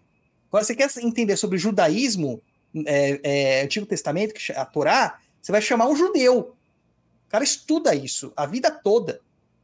Você não vai chamar um cristão para explicar o Velho Testamento. Não, fa não fala sobre a vida do cristão. Fala sobre a vida do judeu, do povo hebreu. Entendeu? Então, é, foi uma forma de combater. E na segunda Inquisição, posterior, aí eles começaram a combater tudo aquilo que era contrário à igreja, no pensamento da igreja. Só que, cara, quando você vai ler os relatos, porque tudo isso era documentado, quem mais punia as pessoas não era bem a igreja. A igreja julgava e largava para o poder secular. E quem cumpria as ordens era o poder secular. Para quem não entende bom português, poder secular é o governo, governo civil. Tá? Então, tem que saber. Gente, ninguém nega as atrocidades do passado. A questão é contextualizar e não ser uma marionete que fica, sabe, só reproduzindo aquilo que o meu mestre mandou. Tem que usar a cabeça, né? O Kazuma até fala assim da narrativa aqui do, do, de um rap que citam que o cara tá andando com Thor e ninguém fala nada, mas se tá andando com o Xangô, ele sofre preconceito pela evangélica que vem pregar. Cara, a evangélica que vai falar que o cara não pode usar um bonequinho de Xangô é negra. Porque a igreja tá cheio de negros hoje. É isso que eu estou falando. Isso é um contrassenso. É totalmente é, é estapafúrgio você olhar uma igreja evangélica lotada de pessoas negras. É estapafúrdio. É, assim, é eu entendo assim que a gente não pode negar que existem é, que existe o preconceito religioso. Ele existe. Aí você vai falar assim, ah, porque os evangélicos, fulano de tal, entraram no, no, no terreiro de fulano de tal, destruíram tudo. Cara, isso não acontece todo dia. Isso acontece, fanáticos existem em qualquer lugar. Você não vê todo dia, todo santo dia, evangélico entrando dentro de terreiro de macumba e quebrando tudo. Você vê isso? Você não vê, cara. Você vê uma ocasião ou outra um bando de fanáticos fazendo isso. Então não dá para a gente simplesmente colocar todo mundo, tudo, tudo junto dentro de uma sacola, fechar e falar, ó, isso tudo é preconceito. Não, como eu falei aqui no início aqui do nosso, do nosso programa, aqui onde eu estou, eu não sofro preconceito nenhum. E aí? Aqui, aqui a velhinha da, da a, a, a, evangélica me cumprimenta e me oferece até café. E aí, cara? Como assim? Ah, o cara tá andando com o tom, ninguém fala nada, tá andando com o Xagô ter preconceito. Não é bem assim, não, irmão. Assim, o discurso ideológico, às vezes, ele está muito distante, velho, da realidade dos fatos. Isso pode acontecer em algum lugar? Claro, velho. Ninguém nega isso. Mas isso não acontece em todo lugar o tempo todo. Olha, Jones Lima põe aqui, segundo dados do IBGE, Instituto Brasileiro de Geografia e Estatística, a maior parte da população negra está nas religiões neopentecostais e evangélicas. É o que a gente está falando, que é um absurdo. É absurdo. Tá? Isso aqui que a gente fala é fanatismo. Quem faz essas merdas são fanáticos. Existe fanático em tudo, até no futebol, que era só uma, é só um esporte. Tem fanático. Cara, eu tenho fanático aqui no condomínio do prédio. Tem gente que defende o meu prédio. O cara é, ele levanta a bandeira do prédio. Entendeu? Se, se, se ele vê que alguém deixou é, um, um, um, flyer que não é na mesa que tem que deixar o flyer, o cara fica louco porque tá é, destruindo a, o condomínio. Cara, é um flyer. Entendeu? Então, assim, fanático tem em todo lugar. Mas vamos continuar, Tata? A gente entrou assim numa base dos reinos aí, você fez uma, um preâmbulo pelos reinos. Na Kimbanda, né, nas Kimbandas, porque Kimbanda é uma coisa plural, a gente ouve falar muito de reinados de formas diferentes. Na Umbanda, porque a maior parte do nosso público acabou vindo da Umbanda, a gente fala muito de linhas, legiões, falanges e tal, e a gente tem aquelas famosas sete linhas que tá lá na, nas obras do Lourenço Braga é, linha de Malê, linha das almas, linha dos caveiras ou do cemitério, linha Nagô, linha Mossurubi, linha dos caboclos quimbandeiros e a linha mista. Mas da Quimbanda, a ideia é completamente distinta. É uma ideia de reinados, certo? E tem quimbandas que falam de sete reinos, nove reinos, dez reinos. Como que é essa, essa, essa salada mista aí que acontece? Tá, vamos lá. No meu livro Ganga, também eu explico isso aí com com riqueza de detalhes. Bom, é, a ideia dos reinos ela é derivada da ideia das linhas. Primeiro haviam as linhas tradicionais de trabalho. até 1940. A partir de 1950, com o livro de Aloysio Fontanelli, ele deixa de falar em linhas e passa a falar em reinos. E ele apresenta ali dois reinos: o reino do cemitério e o reino das encruzilhadas. Então, no livro que deu a cara da Quimbanda, que é o livro de Aloysio Fontanelli, já é apresentada a ideia de reinos e não se fala na ideia de linhas. Muito bem, isso foi se desenvolvendo com o passar do tempo, a Quimbanda foi se, se sistematizando, e aí, por volta de 2008, olha só, 1950, Fontanelli, 2008. Por volta de 2008, o Oswaldo de Obatalá, Homo Batalá, né? Oswaldo Homo, Homo é, Homo Batalá, é, escreveu um, um, livro que chama o, o Reino de Kimbanda, e ali, pela primeira vez, ele estrutura sete reinos de Kimbanda. Isso apareceu em 2008. Em conversa com o Mulogi, mestre de Kimbanda Malay, ele me falou que por volta de 2003 e 2004, essa conversa de reinos, de sete reinos, já acontecia por todo lado na época das comunidades do Orkut. Ou seja, por volta de 2004, lá naquelas comunidades que falavam de Kimbanda, já estava rolando essa ideia de, de sete reinos, mas ninguém tinha escrito nada sobre isso. E aí só foi aparecer em 2008 no livro do Oswaldo Homo Batalá. A partir do livro do Oswaldo Homo Batalá, que é um uruguaio, todo mundo na Kimbanda começou a associar essa ideia de reinos é, dentro, da, dentro da, sua, da sua estrutura. E aí, algumas pessoas começaram a associar essa ideia de reinos, é, fazendo a mesma conexão com planetas, sete reinos, sete planetas, e de lá para cá a história foi se refinando. A Kimbanda Nagô, ela efetivamente trabalha com dez reinos. A Kimbanda Mussurumim também é a mesma coisa.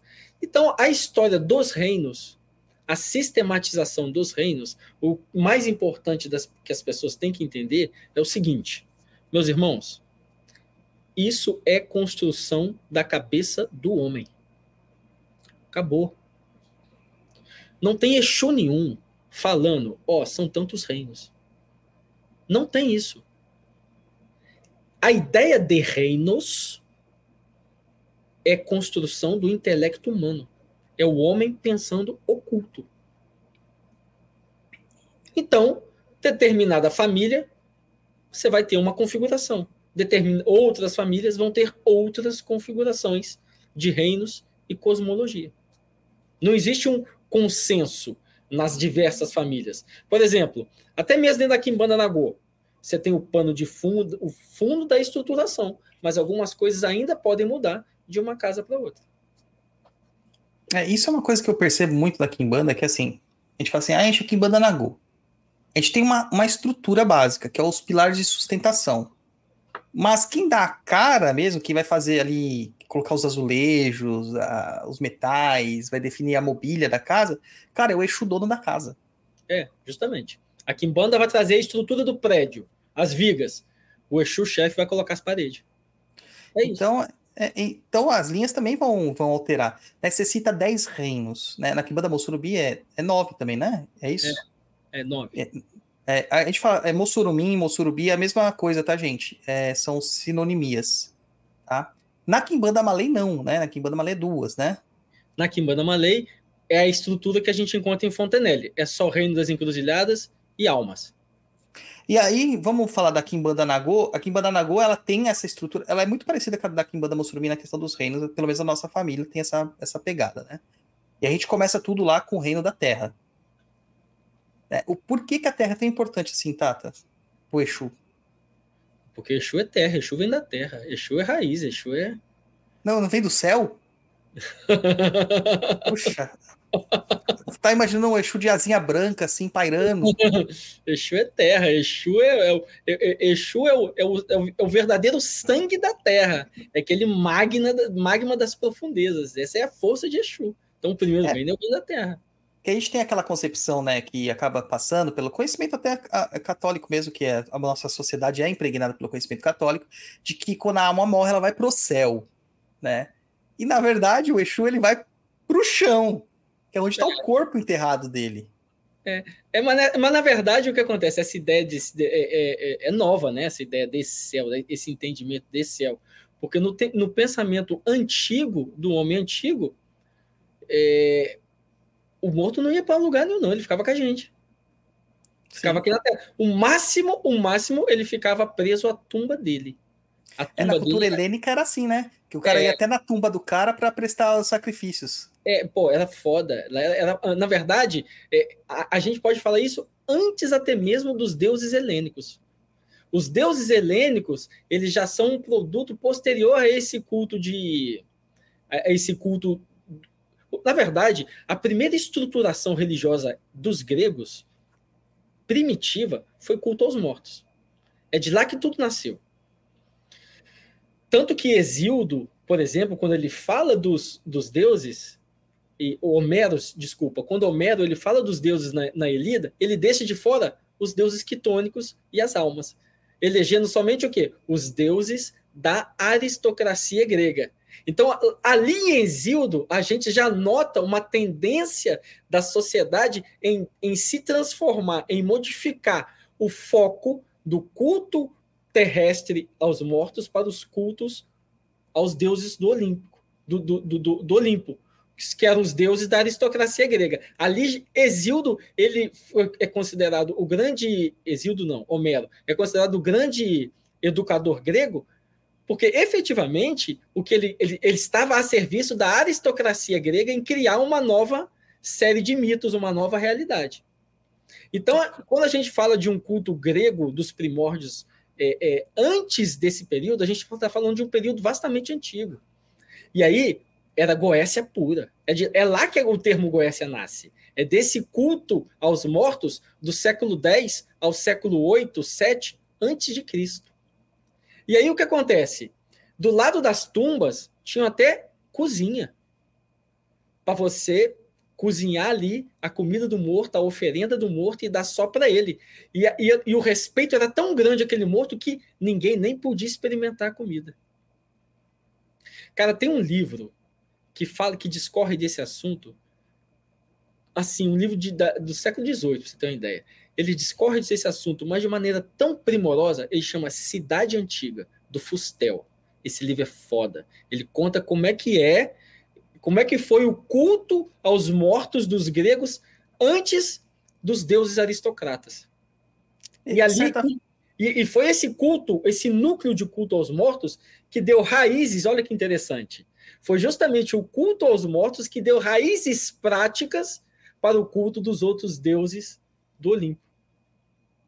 É a raiz, né? De, certa raiz. Forma, de certa forma, a gente vê hoje uma vontade muito grande do pessoal voltar a cultuar Hecate e tudo mais. A Hecate é uma deusa quitônica. É uma tom. deusa totalmente quitônica. E Uma que tem uma relação com os mortos absurda. Né? Então você vê essa volta, né? Ou seja, isso foi mantido vivo. Mas por quem? Não pela aristocracia, foi mantido vivo pela popular. Que é mais ou menos o que acontece com a Kimbanda. Que quem manteve a Kimbanda viva não foram os grandes sacerdotes, foram as famílias distribuídas, né? Justamente. Então, e o pessoal fala que tem relação, né, Tata? Não tem É. relação, né? Hã? As pessoas falam assim, não tem relação, coisa grega, não tem relação com O, Com o, o assunto do, do Daimônio volume 3 vai ser justamente esse. É que tá tudo junto, gente. Vocês não entendem isso. Tá tudo junto. É uma construção social. Ela não é, ela não é focada num país. Ela é focada num globo, porque as pessoas elas se engravam, se comunicavam. Cara, quando vocês começam a estudar, na teologia a gente estuda bastante disso. Você começa a estudar a estruturação do culto cristão, você começa a falar assim, cara, tudo que eu acreditei como cristão é mentira. Porque você começa a ver é, é, desde a época da- dos povos mesopotâmicos ali, Babilônia, aí você começa a ver a Pérsia, a- o zoroastrismo, o madeísmo, você fala assim, gente, o que, que é isso? Eu, eu, eu cultuo um deus persa, eu não tô sabendo, né? Então, o pessoal é- tem que pirar.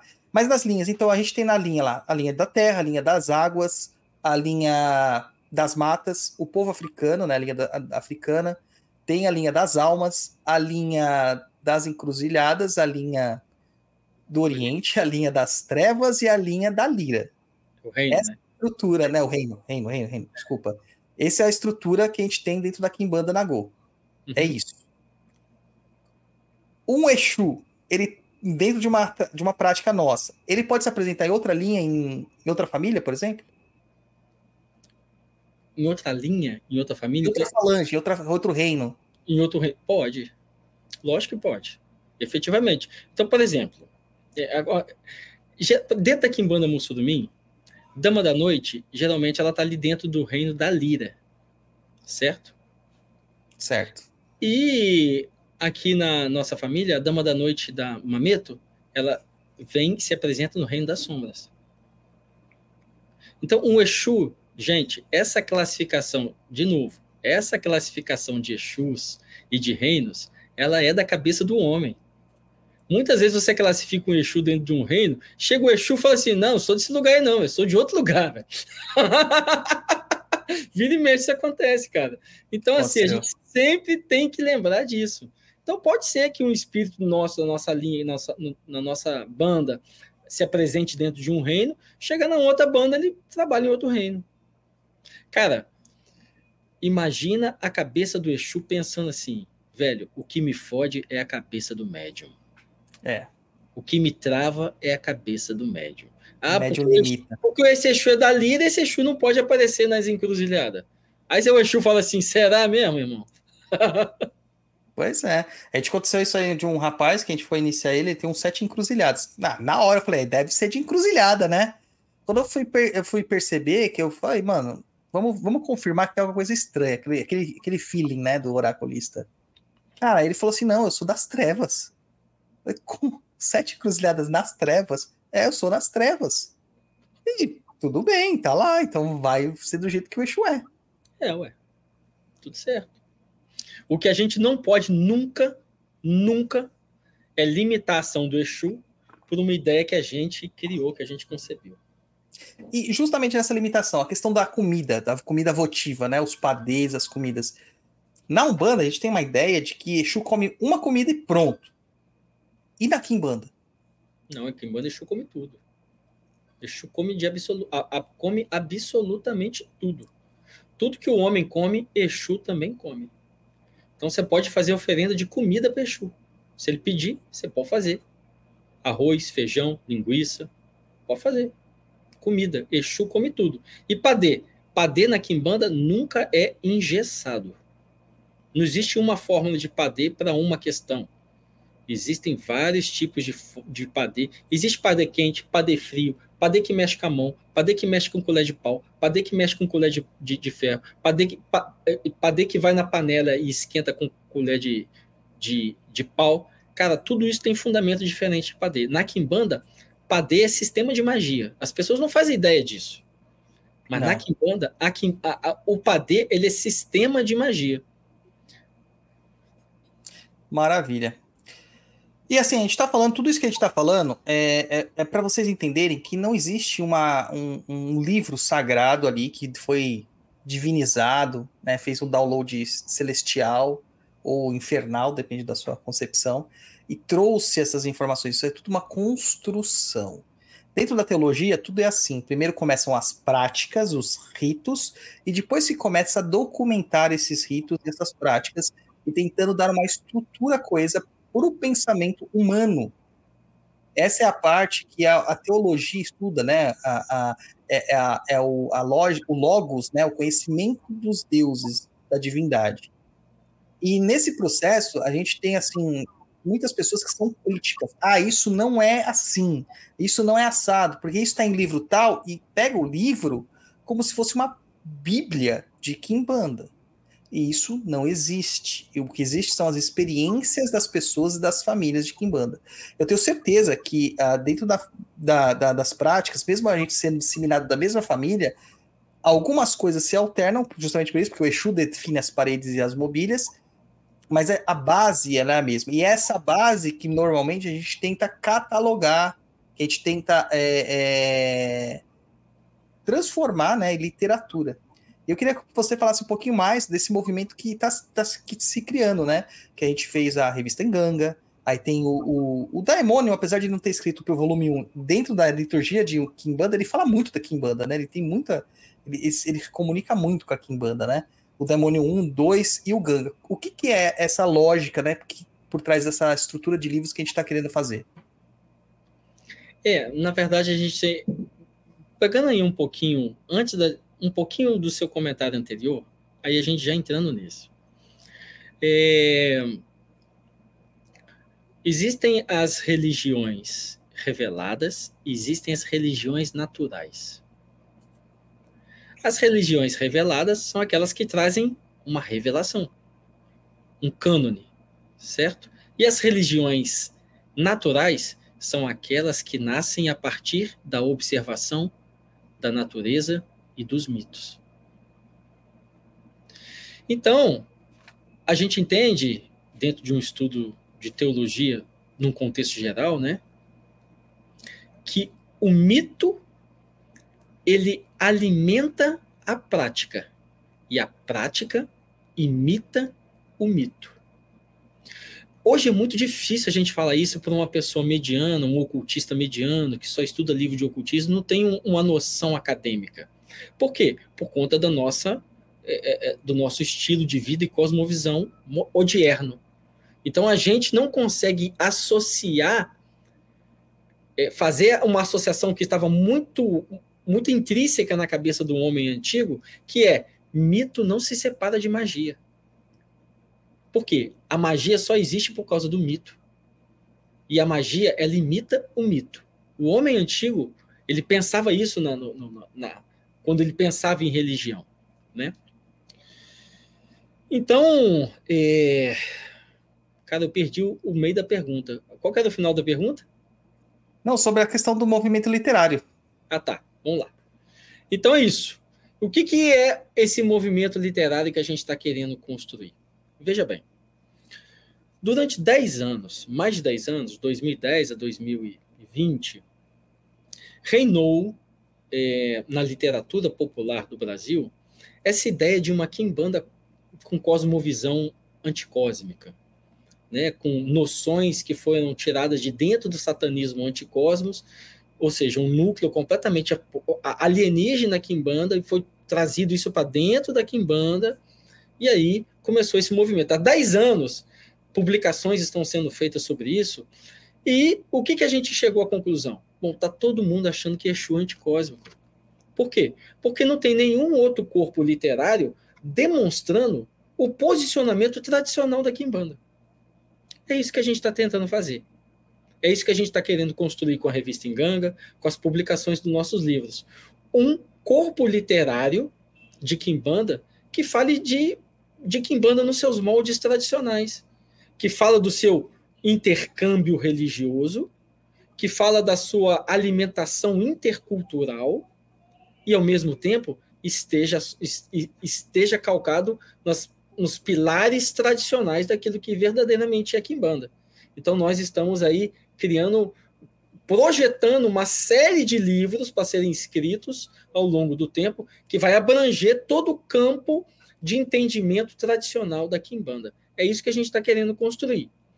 E, além disso, paralelo a isso, agora como um projeto pessoal meu, o que nós temos percebido é uma nova síntese da magia nascendo no nosso mundo odierno. A primeira grande síntese da magia aconteceu no mundo helênico.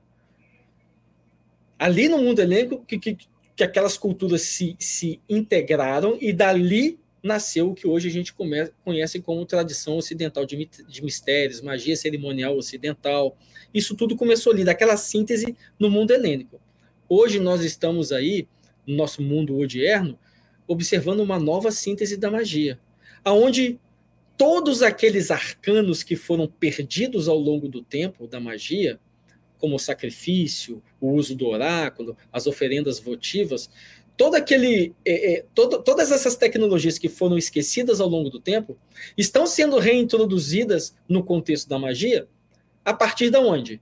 A partir das tradições crioulas da diáspora nas Américas. A, a, partir do candomblé, a partir da umbanda, a partir da quimbanda, a partir do palo mayombe, a partir do, a partir do voodoo.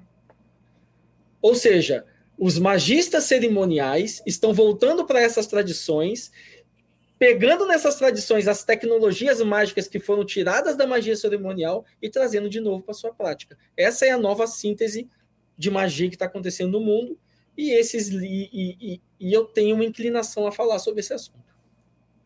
Maravilha. Qual que é o próximo, Tata? Já tem aí? Demônio, o Demônio 3?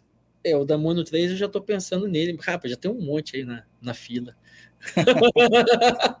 Mas o lançamento recente é o Ganga, tá? É, que é muito interessante, cara. É um livro muito interessante que ele explode cabeça. A galera que ouve o Papo na Cruz aqui gosta dessas explosões de cabeça, vale muito a pena, tá? Depois eu vou pôr o link direto lá no post do episódio no blog e no YouTube também para vocês acessarem lá para adquirir esse, esse livro. tá? A minha, E- a, minha, pode falar. a minha preocupação em escrever esses livros é ser o mais honesto, honestamente possível é, intelectualmente. Então, é, eu procuro efetivamente falar do assunto sem nenhum tipo de inclinação ou posicionamento ideológico. É, isso é muito complicado no Brasil, viu? Porque sempre vão enxergar o posicionamento ideológico. As pessoas elas não conseguem entender que muitas vezes a gente discursa, né, a gente discute sobre ideias. A gente não discute sobre pessoas. A gente não tá falando se o cara é uma boa pessoa, um bom filho, um bom pai, um bom sacerdote. Não. Nós estamos falando sobre ideias. E às vezes, quando você fala que uma ideia é ingênua, uma ideia ruim, uma ideia deturpada, você não está falando que a pessoa é deturpada, ingênua, mesquinha, qualquer coisa do tipo. Você tá a ideia não corrobora. E, e o entendimento de, de intelectualidade, né, de discurso intelectual, ele se par, é, a- a- começa a partir do debate, da discordância. né? não exi- na academia, cara, quando você tem uma, uma tese, todos os seus pares vão tentar provar que você está errado. Ninguém tenta corroborar se você está certo. Eles querem provar se você está errado. Essa é a base do pensamento científico, que também é a base do pensamento intelectual.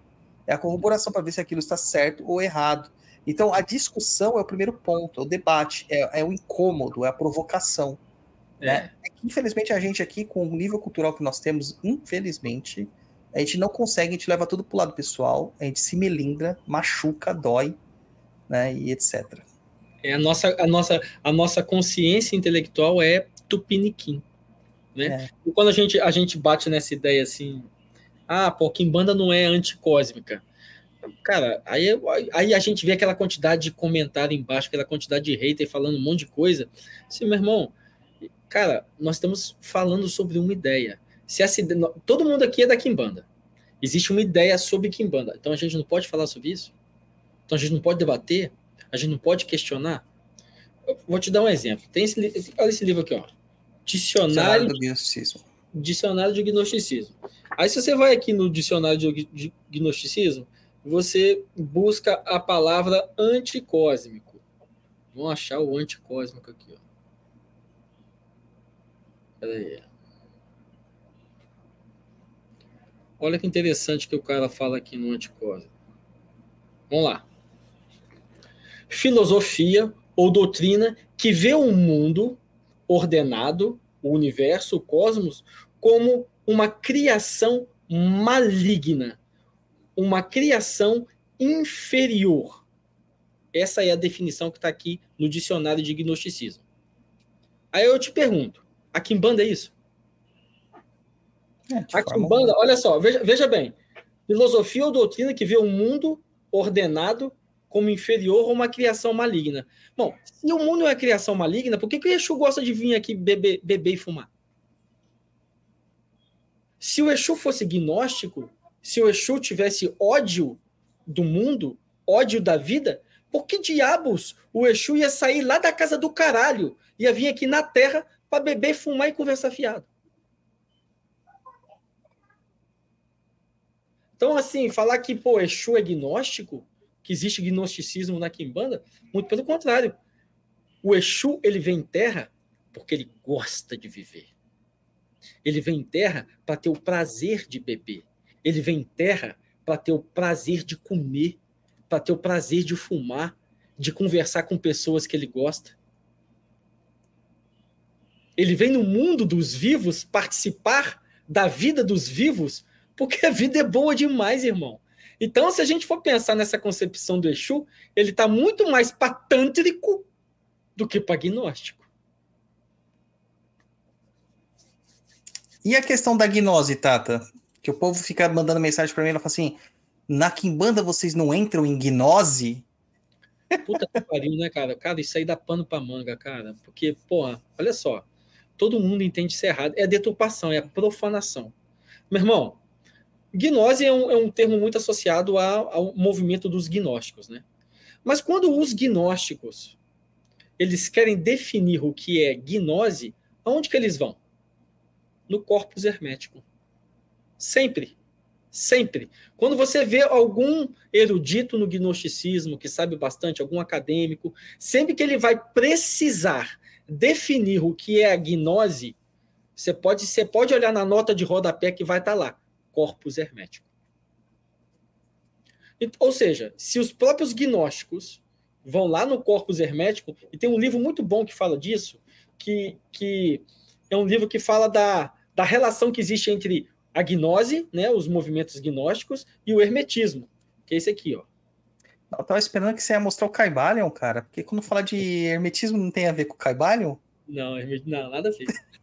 nada a ver. Nada a ver. O nome hermetismo foi colocado ali na capa só para vender mais, cara. Tem nada a ver, aquilo lá é mentalismo. As pessoas falam que aquilo é hermético. Cara, não existe nada do Caibalho dentro do corpus hermético. Para ser hermético, tem que estar dentro do corpus hermético. Senão não é Caibalho. Bom, aí o que acontece? Dentro da hermética, gnose é conhecimento da verdade. É conhecimento do ser. Isso que é gnose, tecnicamente. Conhecimento da verdade. Ou seja, não é qualquer conhecimento. Eu viro assim pro Zila Panzo, ô Zila Panzo, você me ensina a fazer um pão? Aí o Zila Panzo vai lá e me ensina a fazer o pão. Aí eu falo assim, nossa, cara, o Zila Panzo me deu uma gnose. Porra, velho. E aí, cara, os caras ficam viajando na maionese. Acham que qualquer tipo de conhecimento, conhecimento livresco, uma informação que você vê aqui, uma miração que você vê na ayahuasca, você chama isso de gnose. O cara enche a cara de ayahuasca, vai lá. Chega lá, no alto da miração, ele vê, cara, o mestre Irineu dando o cajado dele para Oxalá. Aí o cara levanta da cadeira e fala assim: Cara, agora Oxalá que é o chefe do Santo Daime. Tive uma gnose. Nessa gnose eu vi Oxalá virando o chefe do Santo Daime. É esse tipo de loucura que a gente vê.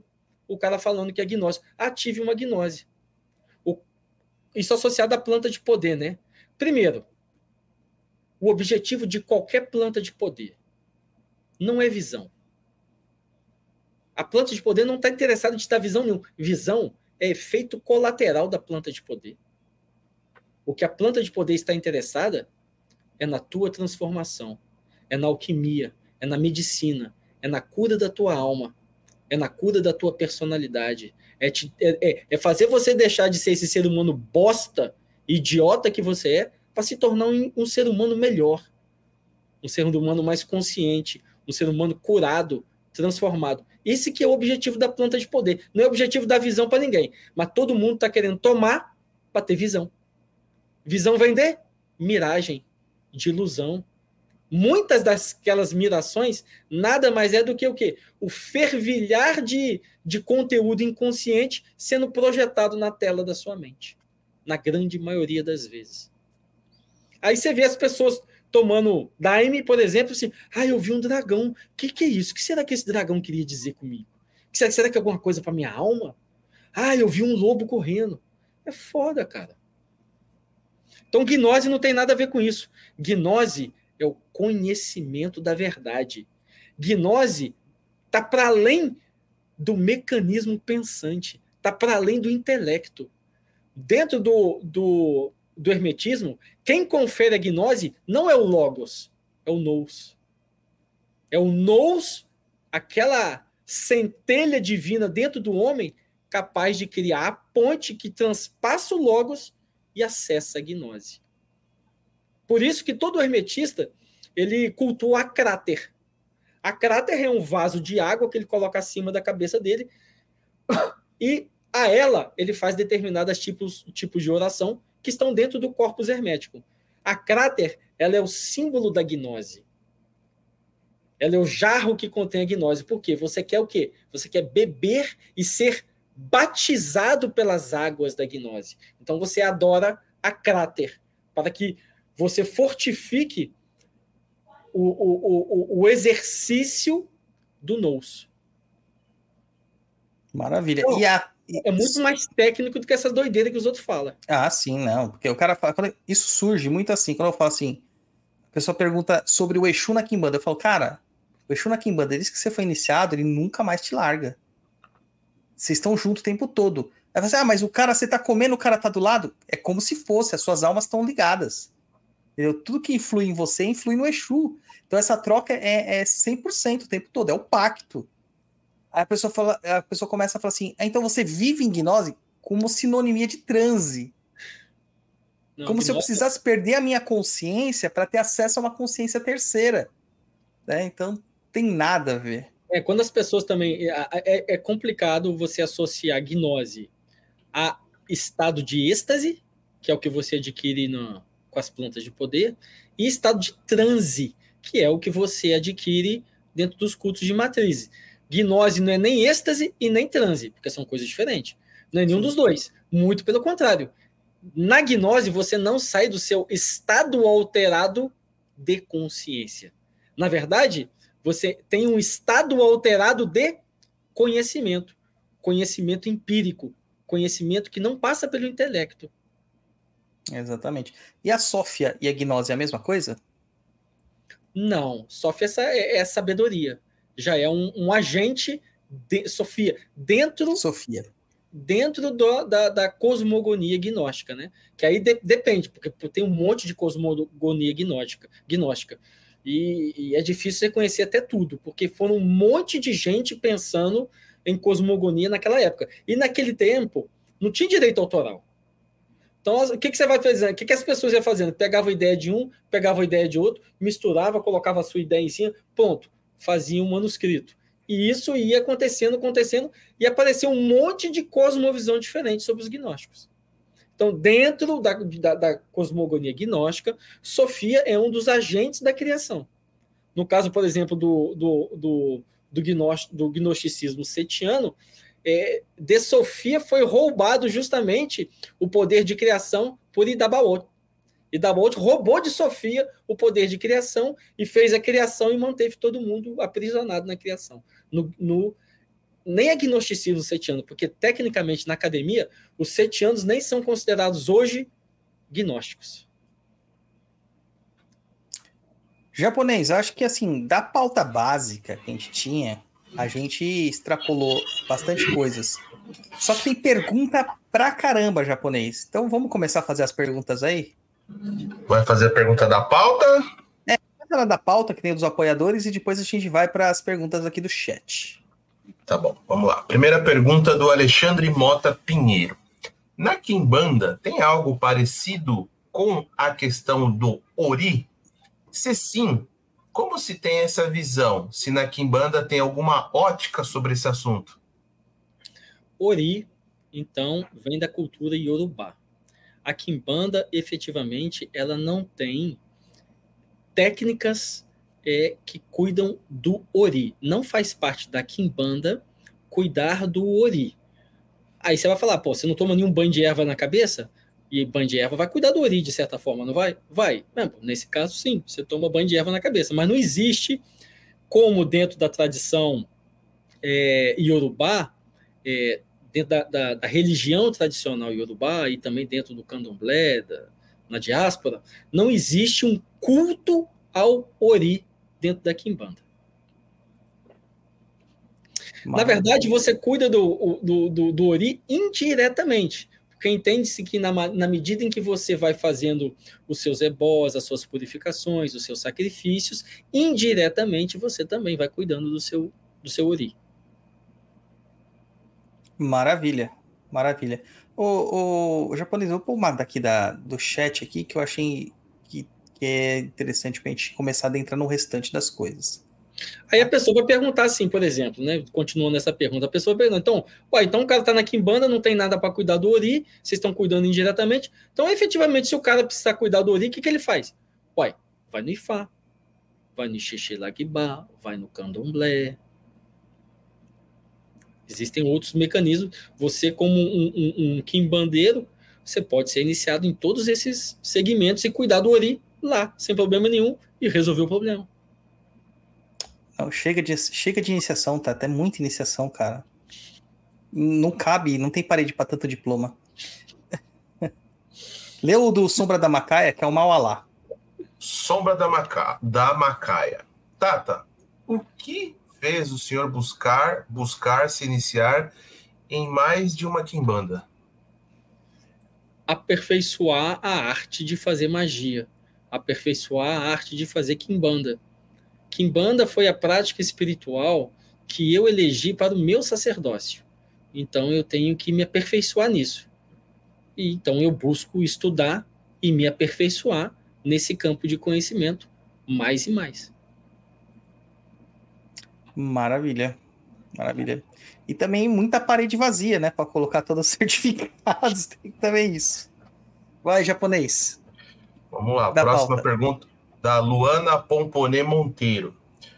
Primeira pergunta: quando uma pessoa tem linha na quimbanda, toda a sua esquerda vai trabalhar da quimbanda? É, na que... Tá, a pessoa veio da Umbanda, entendi. A pessoa veio da Umbanda e lá ela trabalha mais ou menos assim com uns 30 Exus, né? Geralmente isso acontece, né? Então, não, não, nem todo mundo. A pessoa tá lá na Umbanda, tem 30 Exu trabalhando com ela. Muito provavelmente um ou dois vai vir para Kimbanda. Tá, vamos falar tecnicamente sobre isso. Veja bem, muitas vezes você está ali dentro de uma, de uma casa de Umbanda e aquele Exu que você está trabalhando ali, ele não faz parte efetivamente da sua ancestralidade.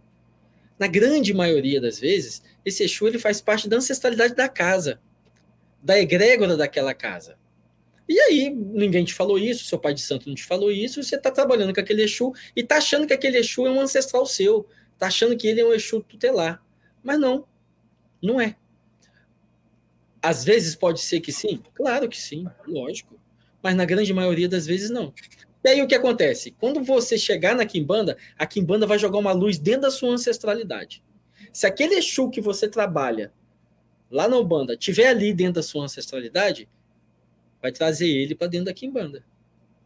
Se aquele Exu que você trabalha ali não está dentro da sua ancestralidade, a Kimbanda vai encontrar um Exu que está dentro da sua ancestralidade. E vai trazer ele para dentro da Kimbanda. Mas ela não vai te faltar com respeito com aquele Exu. Ela vai perguntar se aquele Exu quer vir também para Kimbanda. Se ele quiser, ele vai vir. Se ele não quiser, ele vai ficar por lá mesmo. Vamos lá, próxima pergunta da Luana. Pode falar um pouco sobre a quimbanda Mussurumim? A Kimbanda Mussurumim, ela é uma Kimbanda que a gente pode falar assim, chamar ela de etérea. Por que, que ela é uma Kimbanda etérea? Ela é uma Kimbanda mais sutil. Ela é uma Kimbanda para atuar diretamente. A especialidade dela não significa que ela se limita só a isso. Mas a especialidade da Kimbanda Mussurumim é trabalhar no mutuê, no ori das pessoas, na cabeça das pessoas. Então a Kimbanda Mussurumim, ela tem um ela tem um processo de interação mediúnica com os Exus diferente. Os Exus, eles respondem dentro da sua cabeça. É uma interação muito mental com seus Exus. E justamente porque essa é a especialidade da Kimbanda Mussurumim, atuar na cabeça das pessoas. Então, muitas vezes você está precisando trabalhar os pensamentos de uma vítima, trabalhar, é, trabalhar as inclinações dela, os processos depressivos ou não dela, autoestima, tudo que envolve a cabeça dela, os pensamentos dela, o universo da cabeça dela, a gente trata com a Kimbanda Mussurumim, que vai atuar nessa linha de trabalho. E aí, é, por conta dela ser uma Kimbanda mais sutil, a fundamentação da Kimbanda Mussurumim também é mais sutil, é mais simples, mas igualmente poderosa e eficaz como das outras vertentes. Terceira e última pergunta da Luana. Uma pessoa que tenha linha de batismo na quimbanda poderá avançar para outros graus ou ficará sempre no nível de batizada? Isso vai depender de maioral e não da pessoa. Muitas vezes a pessoa ela tá ali naquele período de batismo ou porque ela não tem preparo para pisar de verdade na quimbanda, ou porque ela precisa fazer passar por processos de estrutura, estruturação ancestrais profundos, ou porque ela não tem caminho de iniciação. Às vezes ela vai ficar para sempre. Se ela não tiver caminho de iniciação, ela vai ficar para sempre como um batizado. Isso pode mudar? Claro que isso pode mudar. Exu é, é mudança. Exu é movimento e mudança e transformação. De repente, a pessoa que, quando fez um oráculo, não tinha linha de iniciação, se batizou, cultuando, os caminhos se abriram, a pessoa vai ser iniciada. Então, depende de muitos fatores. Próxima Mas, pergunta do No Matheus. caso assim, só um minutinho, o, o, o Aqui em Banda não está limitada. Todo mundo que quisesse batizar pode batizar. De fato, né? Uhum. Todo e aí a, a pessoa batizada, ela acha que ela, ela não tá fazendo parte da Kimbanda.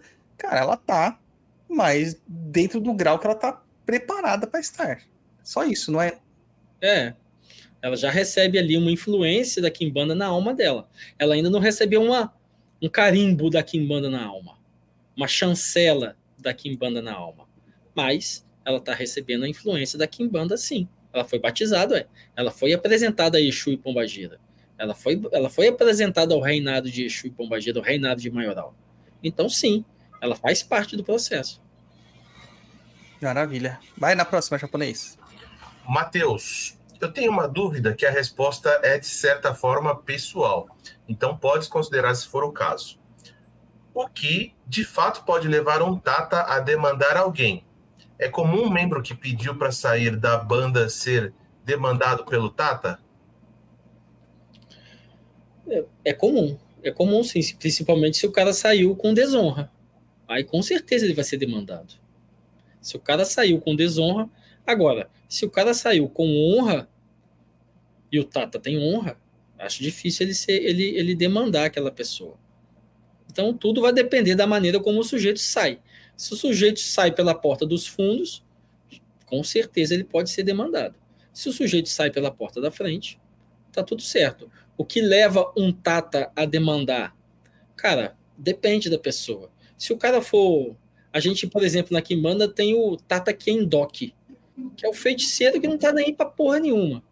Ué, esse cara pode olhar pra sua cara, não gostou de você e querer te enfiar um feitiço. Vai da índole dele, vai da, da personalidade dele. Agora, o que, que a gente sabe?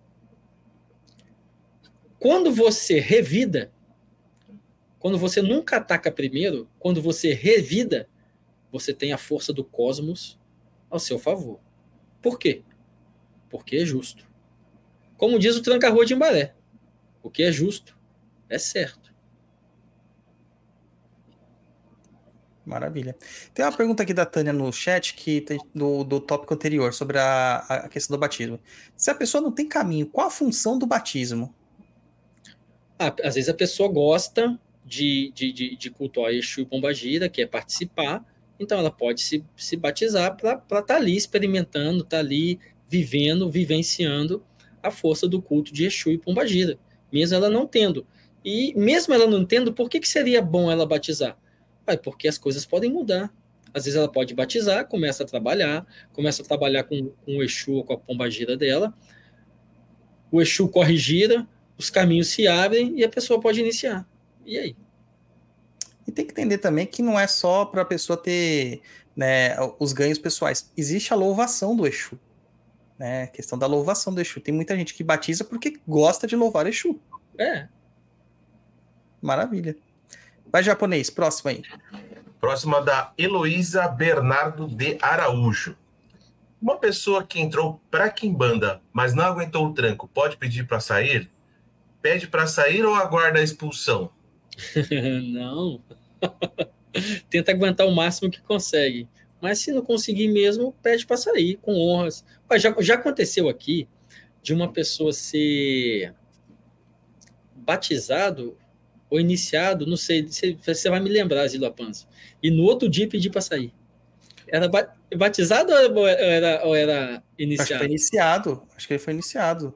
Não, foi, foi batizado. Foi batizado. Foi batizado. O, o, o, indivíduo foi batizado, passou por todo o processo, passou pela ritualística. No dia seguinte, ele virou para mim e falou assim: Tata, olha, Eu tentei, mas, cara, eu não dou conta desse negócio de sacrifício, não é pra mim. Você me desculpa, me perdoa. Não vou ficar. Beleza, irmão. Segue seu caminho. Axé. Pode ser. Acontece. É. Agora, o cara ser aí, expulso da banda, isso é uma coisa tão avexatória, é que virou meio que carne de panela, né? Porque todo mundo hoje fica emitindo nota de expulsão, mas, cara, para você ser expulso de uma casa espiritual, é, de uma família espiritual, isso é uma das piores coisas que existe na vida, cara. Você perde sua raiz, você perde a, a, a, a sua linhagem. Ah, não, mas saiu pela porta da frente, que não sei o quê. Tudo bem, mas, cara, você perdeu a linhagem como se você estivesse numa árvore, cortaram você, o tronco ali, né? Tinha o tronco seus galhos, cortaram o seu galho e fizeram uma bengala. Entendeu? Com esse galho. Você vai para longe, você vai servir de escora para muita de gente, mas você não está mais na árvore. Entendeu? É, é sei lá. Eu acho é muito estranho. É, é difícil as pessoas entenderem isso. É difícil as pessoas terem consciência disso, da responsabilidade que é você fazer parte de uma banda e, porra, e, e assumir a responsabilidade sobre os seus atos. É. E principalmente aquela questão, né? Que na Kimbanda a gente fala muito assim: você tem que ter é, dedicação à sua banda, mas além de tudo, você tem que ter um respeito total, a, a, a, obediência, né? Seria a palavra correta, aos ditames dos seus tatas e mametos. Porque tá ditando para você a sua jornada de inspiração. Você é um aprendiz. Né? Você não se tornou um mestre, você é um aprendiz. E aí as pessoas falam assim: ah, mas eu sou livre é, é a Kimbanda é escravidão. Cara, não é isso. Você está sendo preparado para entender o que é liberdade de fato. É, e as pessoas não conseguem entender isso e às vezes rompe com uma família em busca de uma liberdade para fazer um culto pessoal e que, cara, acaba trazendo mais prejuízo para ela. É sem estrutura. É, a pessoa tem que lembrar do seguinte, meu irmão. Kimbanda fala de liberdade. Fala. Beleza em banda fala de liberdade, mas efetivamente, para você conquistar a liberdade, você precisa de disciplina. Ninguém conquista a liberdade sem disciplina. Então, o que você faz, eu costumo falar que são escolas distintas. Você passa pela escola do batizado, a escola do iniciado, a escola do sacerdote, a escola do mestre. São escolas. Você está ali para aprender, você está ali para ser educado e com disciplina. E o rigor da disciplina vai depender do tata da casa. Tem tata que vai ser menos, vai exigir menos. Tem tata que vai exigir muito. Você está dentro da casa dele, você tem que seguir a risca as exigências dele. E ninguém, ninguém conquista a liberdade sem antes é, ter disciplina. Ninguém se torna um bom professor sem antes ser um bom aluno, um bom aluno pode ter certeza, se você é aquele cara que você entra de família em família, vai pingando e vai pingando em todo lado, bom aluno você não deve ser. Bom aluno você não deve ser. E quando você for um mestre, muito provavelmente, bom mestre você não vai ser. Pois é. Japonês, próximo deixa, aí. Peraí, deixa eu fazer uma pergunta nesse gancho aí de pede para sair ou da guarda expulsão. A pessoa pediu para sair, ela tá lá, que nem no caso, no exemplo que você citou aí, que a pessoa já estava na iniciação e no, no, outro dia ela pediu para sair. Existe uma questão, por exemplo, espiritual de ela ter alguma. Como é que eu posso falar? Enfim, ela sofreu alguma sanção espiritual em relação a isso? É, a gente não sabe o que, como, quando né, vai acontecer, mas com certeza vai, porque a pessoa veio de livre e espontânea vontade. E aí você está lidando diretamente com a ancestralidade dela. Uhum. Entende? O Exu estava quietinho lá na dele, de boas. Você foi lá, pegou o Exu, você trouxe o Exu. Tocou a campainha dele. Tocou, bateu na porta. ele. Vem cuidar aqui dessa pessoa aqui. Você botou, você criou uma casa para o Exu, né? Um assentamento dele, a esfera dele, que a gente chama, né? A esfera do Exu. Você criou a esfera dele, o assentamento dele para depois o cara falar assim, pô, cara, não era isso que eu queria, não. Agora não quero mais. Meu irmão, não é comigo que você vai se ver, velho. Não é comigo, tem que entender isso. Beleza, você não quer mais? Axé, meu irmão, segue seu caminho. Agora, meu irmão, é você com compadre, cara.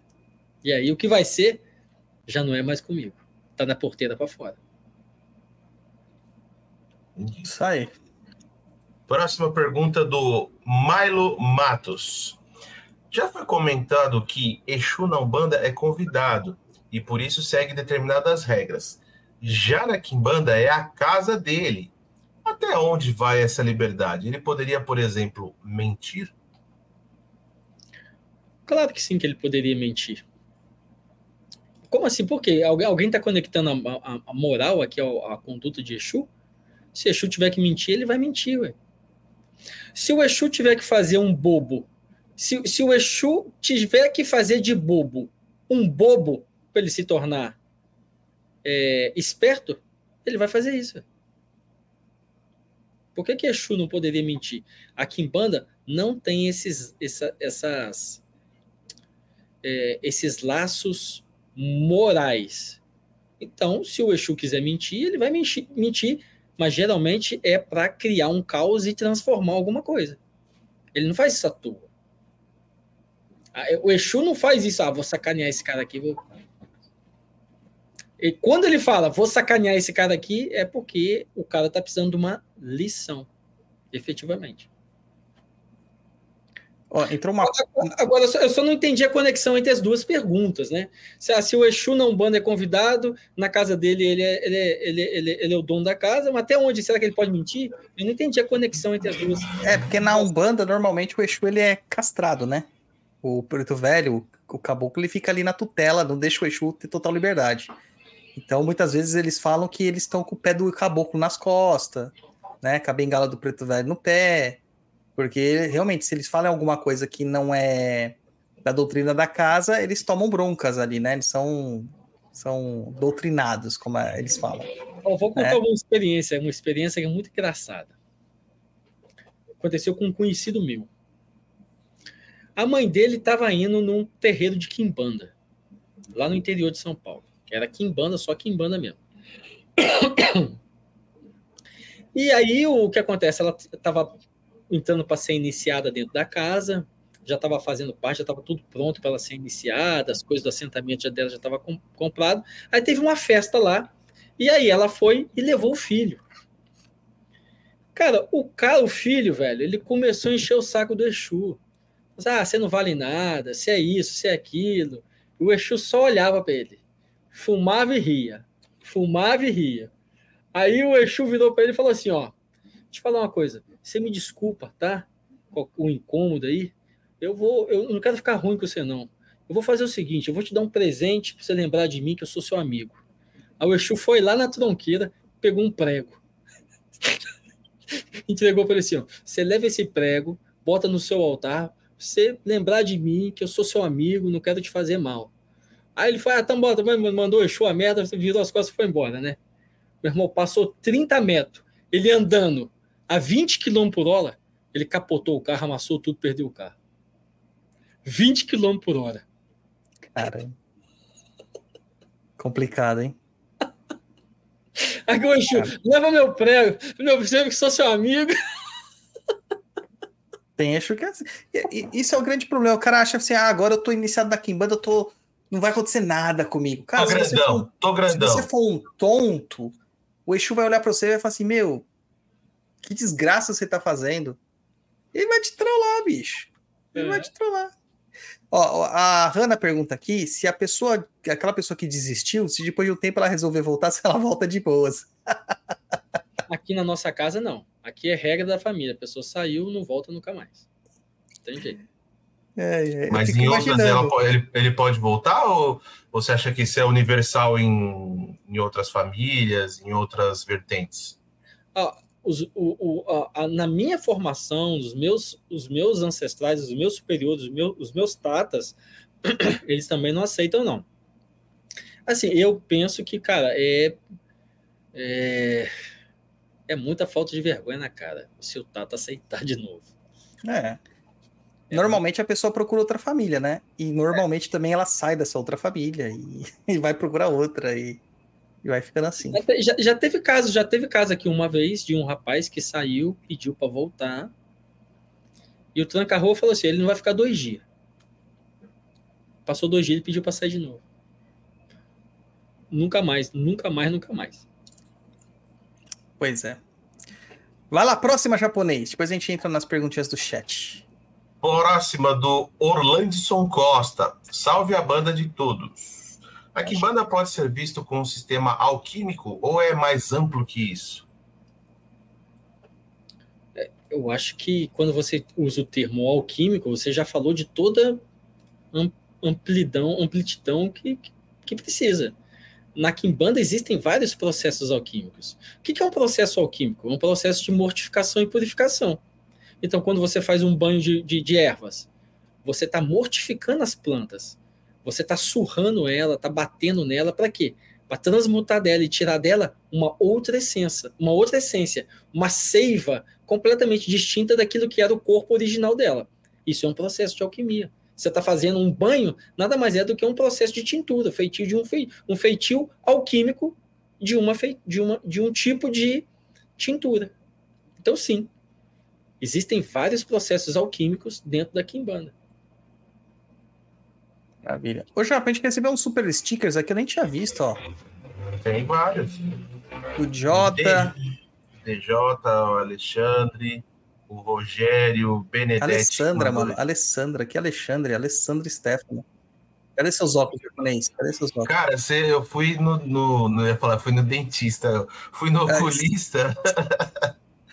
Por isso que seus já- óculos estão errados, cara. Porque É. você foi no dentista ver óculos, pô. Fui no oculista quarta-feira. E aí, cara, vou ter que fazer. Aumentou meu grau, tô ferrado. É, idade, cara. Depois dos 40, ladeira abaixo. É, A Paula Gilbertoni aqui, ó. como Muito diz o obrigado. ditado, de perto parece que tá longe, de longe parece que tá perto. Só, só fazendo um adendo aí sobre essa questão do alquímico aí, o próprio, o próprio feitio do corte, por exemplo. No feitio do corte, você entende que algo dentro de é um processo alquímico também. Quando você está fazendo o sacrifício, algo dentro de você também tem que morrer. Por isso que se diz, e, e essa interpretação, ela é antiga na história religiosa do homem. O corte, ele sempre representa tanto um processo de purificação quanto um processo de harmonização com a ordem do cosmos. E você consegue só se harmonizar com a ordem do cosmos se você estiver purificado. Por isso que o corte, o sacrifício cerimonial, gradativamente, ele vai purificando a sua alma. Dentro de um processo alquímico. Maravilha. Vamos Vai lá, com Vamos para as perguntas da, da, da- do chat. no chat. Vamos lá. O Eduardo. Olá, boa noite. Tata, é, poderia falar sobre capataz na Quimbanda? Ainda é muito confuso para mim. Axé. Capataz, Exu, Egum Capataz na Quimbanda é um Egum que você é, tem um assentamento dele e, e- e ele está sob as ordens do seu Exu tutelar, o chefe da casa. Ele é um Egum, ele é, o nome dele é Capataz. Cap- o que, que é o Capataz? Entende o que, que é um Capataz? Volta lá nas, nas fazendas lá. O que, que o Capataz faz? O Capataz é aquele assalariado que faz o trabalho sujo para o dono da fazenda, não é? Faz o trabalho pesado, o trabalho sujo para o dono da galinha. Ele é assalariado. Assim é o, é o Egum capataz. A mecânica de trabalho dele é diferente da mecânica de trabalho com, com, um, com o Exu. O Egum capataz, você dá ele um salário todo mês. Para todo mês, um salário bom.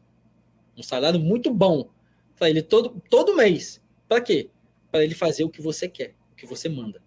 Então ele é um Egum capataz. É um, mais um, uma tecnologia, mais um espírito que você tem dentro da sua casa para trabalhar para o seu Exu. O Tiolete. Aí muita gente, muita gente que tem Egum capataz, ao invés de fazer demanda com Exu, faz só com capataz. Deixa o Exu para fazer coisa boa. O, o japonês, o. Não sei se é Ciolete ou Ah. Kiolete Guimarães Advocacia. Fiquei até com medo, cara, porque quando eu vi assim, eu falei assim: já vem processar nós, né? Mas não, deu até um super sticker aqui pra nós, super chat, ó. E ele fez uma pergunta aí, leia pra o Tata. Tata Camochinzila. Por que a Kimbanda Malay é considerada a vertente mais forte? E mesmo assim, haver uma certa demora em se alcançar resultados do trabalho, mesmo que o oráculo tenha dito. Irmão, é, eu faço a mesma pergunta. Porque eu, eu não entendo efetiva, é, isso que se diz, né? Que a Kimbanda Malê é mais forte, porque ela, ela trabalha com os Exus que regem todos os outros Exus, a corte é, a corte superior dos Exus. Naquele texto seu lá, você colocou, você colocou muito legal, Zilapanz, como é que você falou? Sobre os da linha Malê, são os Exus mais... Eles são os, os imperiais, aqueles que coordenam a ação dos outros Exus, né? É, então essa ideia traz-se para Kimbanda Malay, como se aqueles Exus da Kimbanda Malay fossem os Exus superiores a todos os outros Exus das outras bandas. E aí dessa ideia desses Exus regentes, Exus superiores, tem-se, nasceu-se essa, vamos dizer esse ditado, que a Kimbanda Malay é é a mais forte, né? Cara, mas eu, particularmente, não considero. No meu trabalho prático, eu não considero.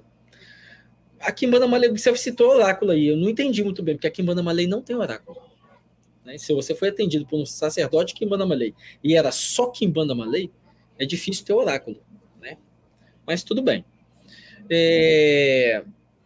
Eu, particularmente, não, não partilho dessa ideia. Para mim, a Kimbanda mais forte que tem é a Kimbanda Nagô. Cara, são tantos fundamentos.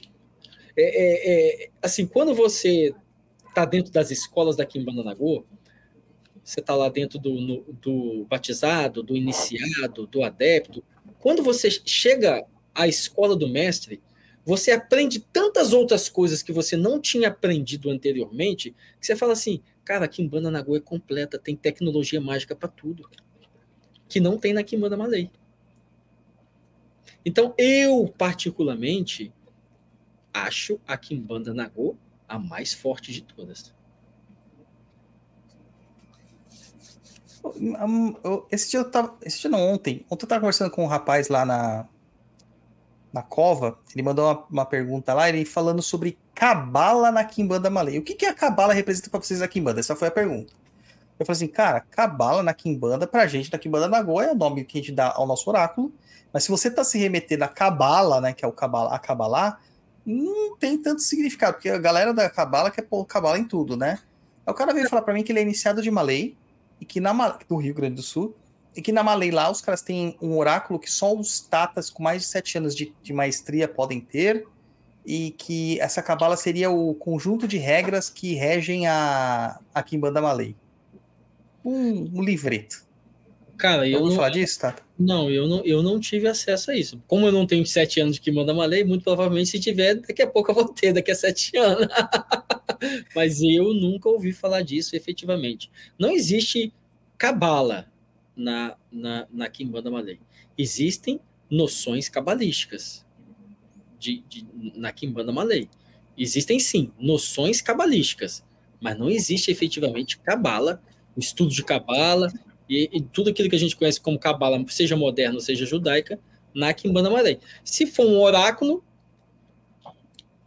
acho difícil assim, só se for lá no sul mesmo, porque a Kimbanda Malay que eu sou iniciado, e, e, acho que toda Kimbanda Malay é do sul, né?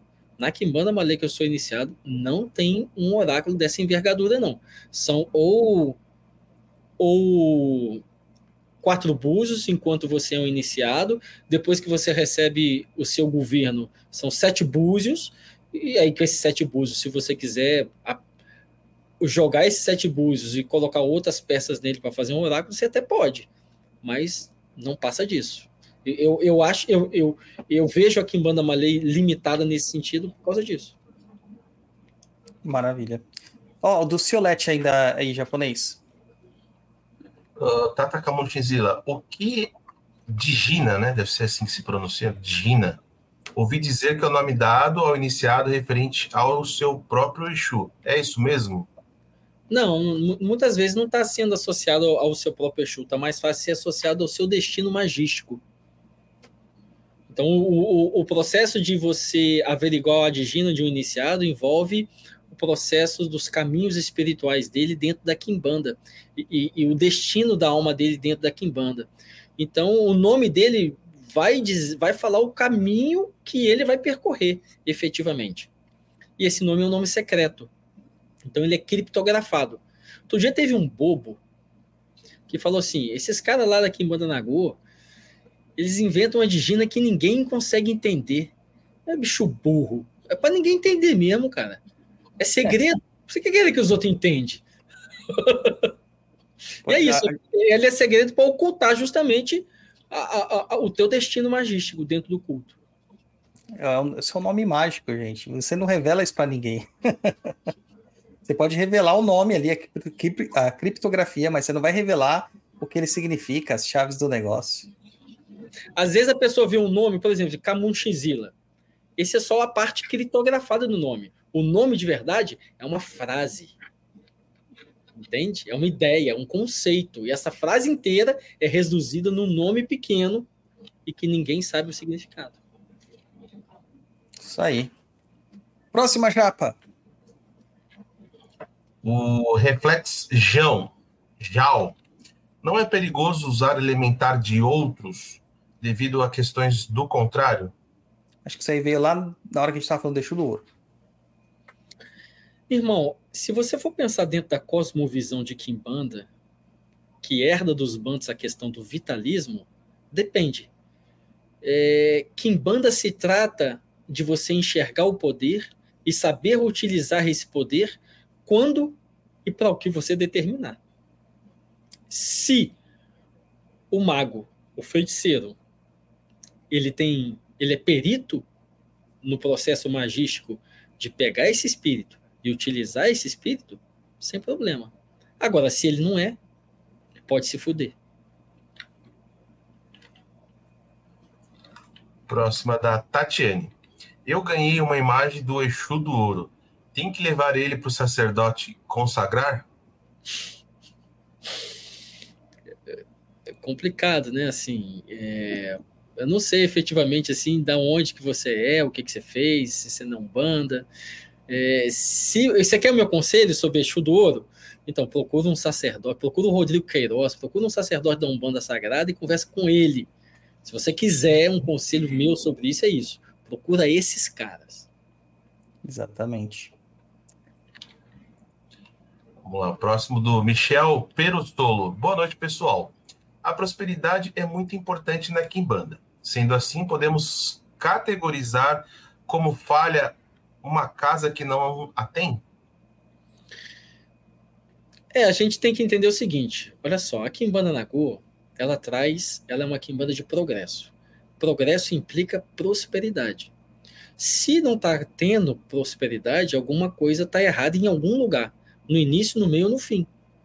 E aí tem que descobrir o que está errado, por onde que o axé está vazando, porque prosperidade se, se trata disso, de abundância de axé, é, é, em fluxo contínuo. E, se não está tendo prosperidade, está vazando por algum lugar. Tem que encontrar onde está o buraco, fechar o buraco. É assim que a gente entende. Então, cara, eu, eu, eu não gosto de, ter, de categorizar desse, com esse tipo de falar, ah, o sujeito falhou.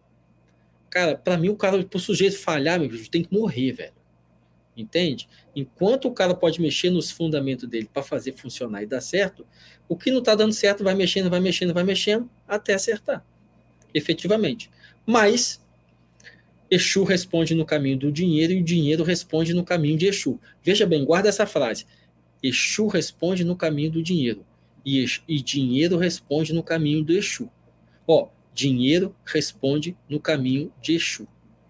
Então, se não está respondendo dinheiro, então muito provavelmente Exu também não está respondendo direito. É, isso até inclui aquelas pessoas que perguntam assim: ah, mas vai iniciar na Kimbanda só gente rica? Ah, que eu não tenho dinheiro? Cara, não. Porque assim, quem vai iniciar, cara, e isso é uma coisa muito rotineira da gente ver, a pessoa pode falar assim: não tenho um puto no bolso. O dinheiro aparece. É. Se o Exu quer, o dinheiro aparece. É simples assim.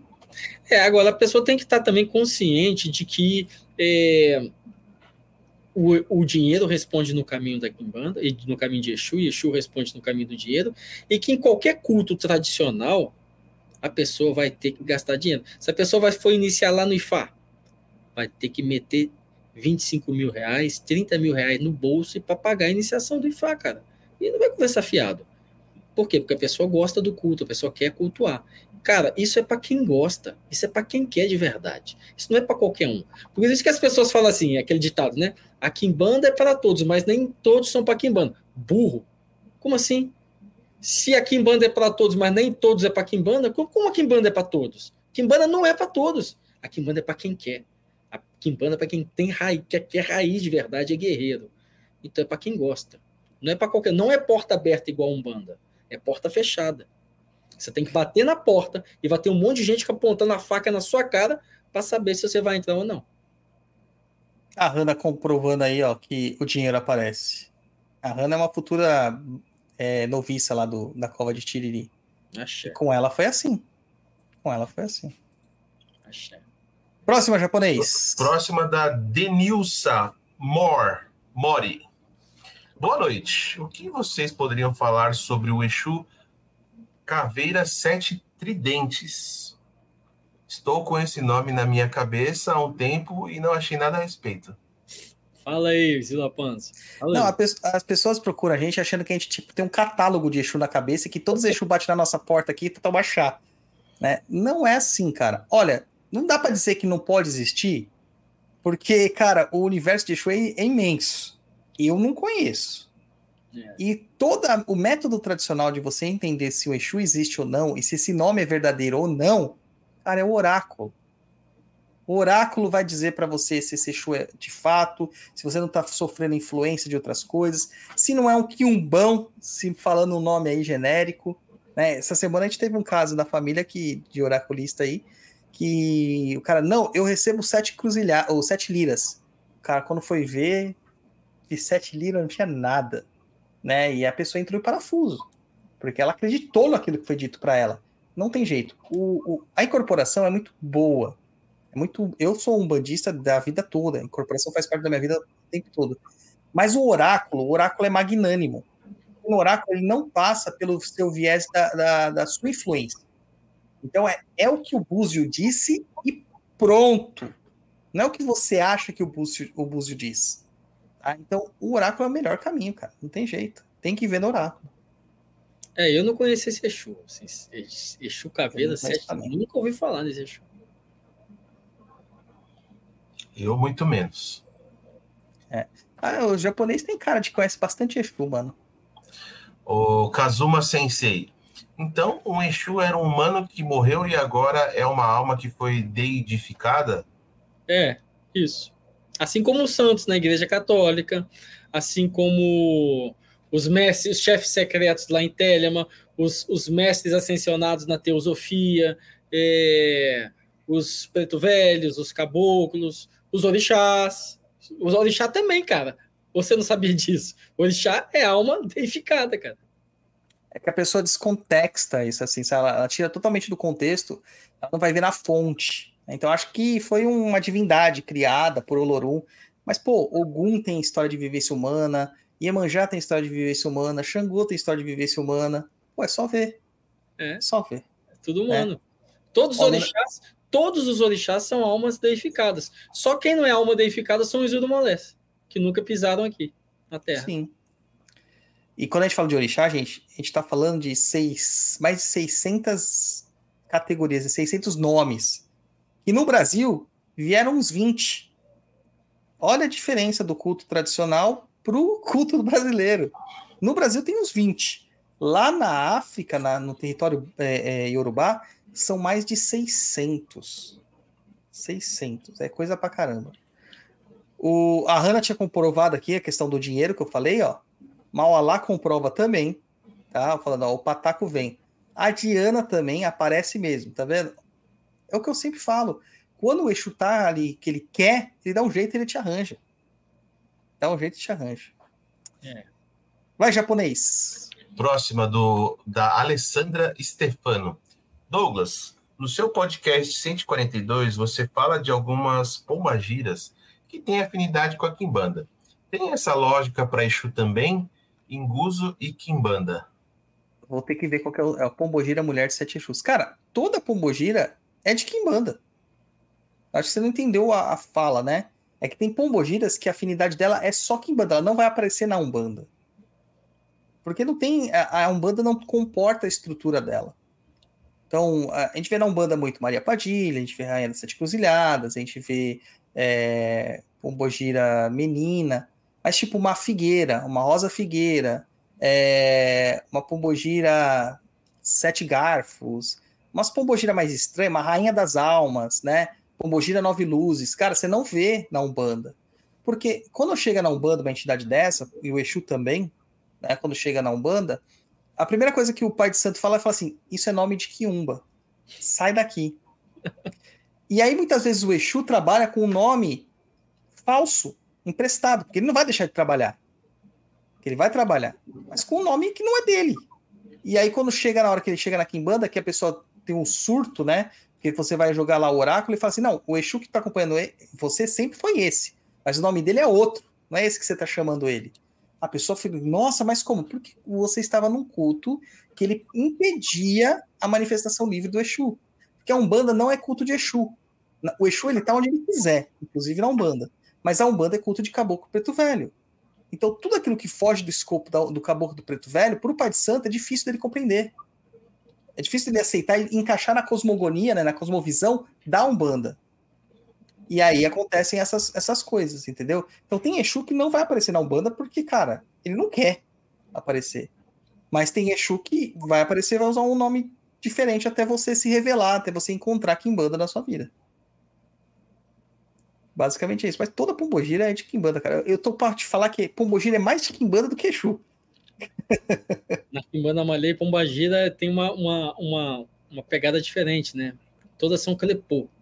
Na Kimbanda Pombagira são todos são é como se existisse uma pombagira que fosse um, é como se fosse uma comédia de abelhas, né? Existe a pombagira que ela é a rainha, Clepô. E existem as outras que são tra trabalhadoras que são extensões da rainha. É assim que a gente entende pombagira na Kimbanda Malay, é diferente. É então, bem diferente. Então, a, a, pegada, a, a, pegada da Kimbanda Malay ela é completamente diferente de tudo que a gente conhece nas, nas outras Kimbandas maneira de fazer o culto, tudo diferente. Maravilha. Vai na próxima em japonês. Vamos lá. A Tatiane. Ifá e, Kim, e Kimbanda não causa choque de egrégora? Não. Eu sou iniciado de Fá. Sou iniciado de Fá, sou iniciado em Xexelagibá, sou iniciado em Egungun e sou iniciado de Kimbanda. E muito pelo contrário. Tudo soma e consta. cara, gente, nossa, cara essa ideia de choque de egrégora, presta atenção no que eu vou falar.